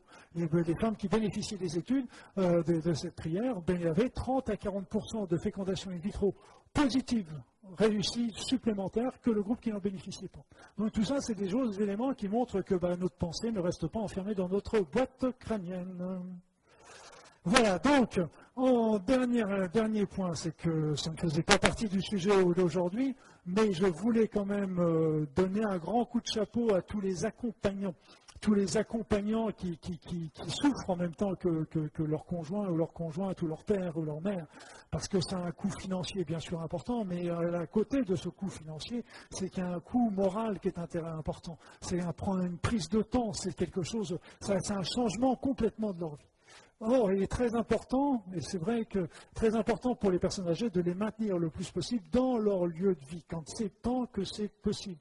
Parce qu'ils continuent de garder leurs repères, et en gardant leurs repères, ça permet de limiter l'évolution. Et c'est aussi, pour les personnes, euh, pour les, pour les accompagnants, moi je dis toujours, N'hésitez pas à vous faire aider. Il y a des tas de personnes qui peuvent vous aider, déjà les voisins, les amis, c'est la première chose, mais indépendamment, il y a des organismes, il y a des, il y a des, il y a des tas d'aides qu'on peut obtenir avec des infirmières, avec des aides-soignantes, avec plein de choses, euh, des aides ménagères à domicile. N'attendez pas d'être à bout pour vous demander de l'aide, demandez de l'aide pour ne pas être à bout. C'est assez important. Donc, toujours, toujours, euh, importance de se faire aider. Moi, je conseillais toujours aux, accompagnants d'éviter de contredire les personnes euh, atteintes de maladie d'Alzheimer, parce que souvent, bah, quand elles sont parties dans leur, quand elles n'ont pas leur tête, évidemment, euh, c'est pas la peine de les contredire parce que ça va leur faire de la peine. Et ça. Par contre, vous pouvez dire oui, oui et faire non, non, elles ne vous en voudront pas. Par contre, il ne faut pas essayer de, contredire. Et puis, il n'y a, a pas forcément besoin non plus de tout dire. Je me rappelle d'une femme comme ça qui, euh, qui avait des moments de, lucidité. Et à chaque fois qu'elle avait des moments de lucidité, bah, elle commençait à dire Tiens, mais où, il est Georges Où il est Georges? Georges, c'était son mari. Son mari était mort depuis 20 euh, ans. Et à chaque fois, bah, les personnes qui l'entouraient, croyant bien faire, lui répétaient à chaque fois qu'il était mort. À chaque fois, ça lui faisait une peine immense. Et donc, euh, alors qu'il suffisait de lui dire qu'il était dans la pièce à côté, quelques, une heure ou deux heures après, cette personne-là repartait euh, dans, sa maladie, ce n'était pas la peine de la faire souffrir. Il y a des choses qu'il faut, qu'il vaut mieux essayer de leur épargner. Donc, en conclusion, en conclusion, parce qu'il faut bien conclure, hein, donc la première chose, c'est que, comme je vous l'ai dit plusieurs fois, il y a des, phases de régression de la maladie d'Alzheimer qui sont quand même des éléments extrêmement intéressants. Inversement, donc il y a des personnes qui ont des lésions au niveau du cerveau, qui déclenchent des maladies d'Alzheimer, mais qui de temps en temps vont avoir, malgré les lésions, vont retrouver leurs euh, facultés. Et en plus, il y a aussi d'autres choses qui sont troublantes, qui montrent que la maladie d'Alzheimer, on n'a pas fini d'en découvrir, c'est qu'ils avaient fait une étude sur des, sur des congrégations de religieuses. Ces, religieuses avaient, donné, avaient, euh, donné, avaient décidé de, que toutes donnaient leur, leur corps à la science quand elles mouraient.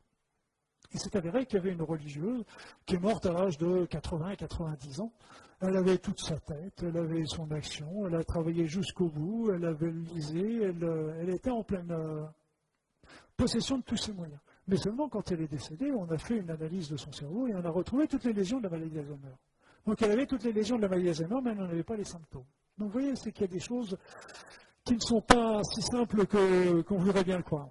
Après ça, il y a eu un vaccin qui avait été fait contre les plaques amyloïdes. Donc, euh, on avait fait ça chez l'animal, on avait fait des, anticorps anti-plaques amyloïdes et qui avaient donné des régressions absolument formidables.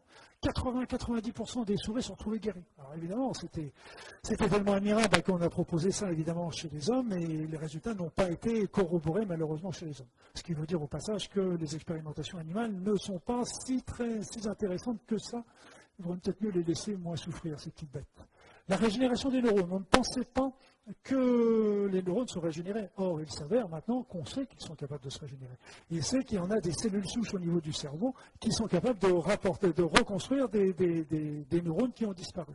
On a donc des neurones de rechange et on a des circuits de rechange. Parce que euh, même quand il y a un circuit, imaginons qu'il y a un circuit de la mémoire qui est grillé, il y en a dix autres qui peuvent prendre le relais. Mais le truc, c'est que quand on, s'habitue à travailler, à faire travailler la mémoire, à faire travailler les choses, c'est qu'on va habituer notre cerveau à ne plus prendre le réseau qui est brûlé, mais prendre les réseaux accessoires. Et donc c'est ça aussi l'intérêt de, faire travailler notre cerveau.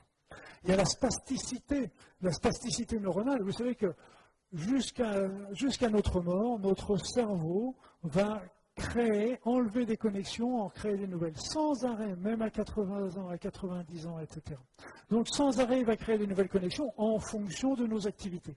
Donc euh, ça aussi, plus on fait travailler notre cerveau, plus la spasticité va se développer. Enfin, il y a une autre, sorte, on parle du cerveau, on parle toujours des neurones, des neurones, des neurones. Mais il y a une autre sorte de cellules au niveau du cerveau qu'on ne parle très peu, qu'on n'en parle jamais, pour ainsi dire, c'est les astrocytes. Les astrocytes, on leur, on leur donnait une place simplement de cellules nourricières du cerveau. Or, il s'avère que ces cellules ne sont pas que des cellules nourricières des neurones, il semblerait aussi qu'elles jouent un rôle important au niveau de la mémoire. Voilà, donc en conclusion, je dirais que devant la faible efficacité de nos traitements actuels, c'est triste, c'est un constat, c'est pas, pas une critique. L'absence de découverte dans les traitements, bon, les, les, traitements quand ils ont arrivé, ce sera parfait, mais pour le moment, on ne voit pas grand-chose arriver qu'il y a eu de nombreuses études qui ont été convergentes et qui ont été réalisées en matière de prévention et qui montrent euh, des résultats et qui sont de bon sens et qui euh, n'ont pas, pas ou guère d'effets secondaires, ben, qu'il est très regrettable de ne pas, de ne pas en informer euh, le grand public et que ce ne soit pas davantage connu. Voilà, voilà un petit peu tout ce que je voulais vous dire moi ce soir, parce que c'est un, un, cri un petit peu que je lance pour, euh, pour que c'est mon expérience. J'ai essayé de l'étayer au maximum par euh, les études, les observations, les lectures que j'ai pu faire au niveau médical. Et puis euh, ben, je pense que je vous ai convaincu que ces choses, on pouvait faire des choses avec des moyens très simples et qui pouvaient avoir des grands résultats à partir du moment où on faisait, on suivait ces traitements et ces thérapies pendant longtemps. Il ne faut pas, hésiter. Ce pas des choses qu'on va faire pendant deux mois puis s'arrêter. C'est des choses à faire sur des longues périodes, des longs mois, des longues années. Mais si c'est le prix pour éviter l'évolution de la maladie, eh ben, je pense que ça en vaut largement la peine. Euh, dernière petite chose, vous vous rappelez des cinq mots que je vous ai donnés tout à l'heure? Allez, je vous les donne quand même. Voilà, donc la tulipe, le chien, l'abricot et le pantalon et la trompette. Voilà, ben, écoutez, euh, voilà tout ce que je voulais vous dire sur la maladie d'Alzheimer.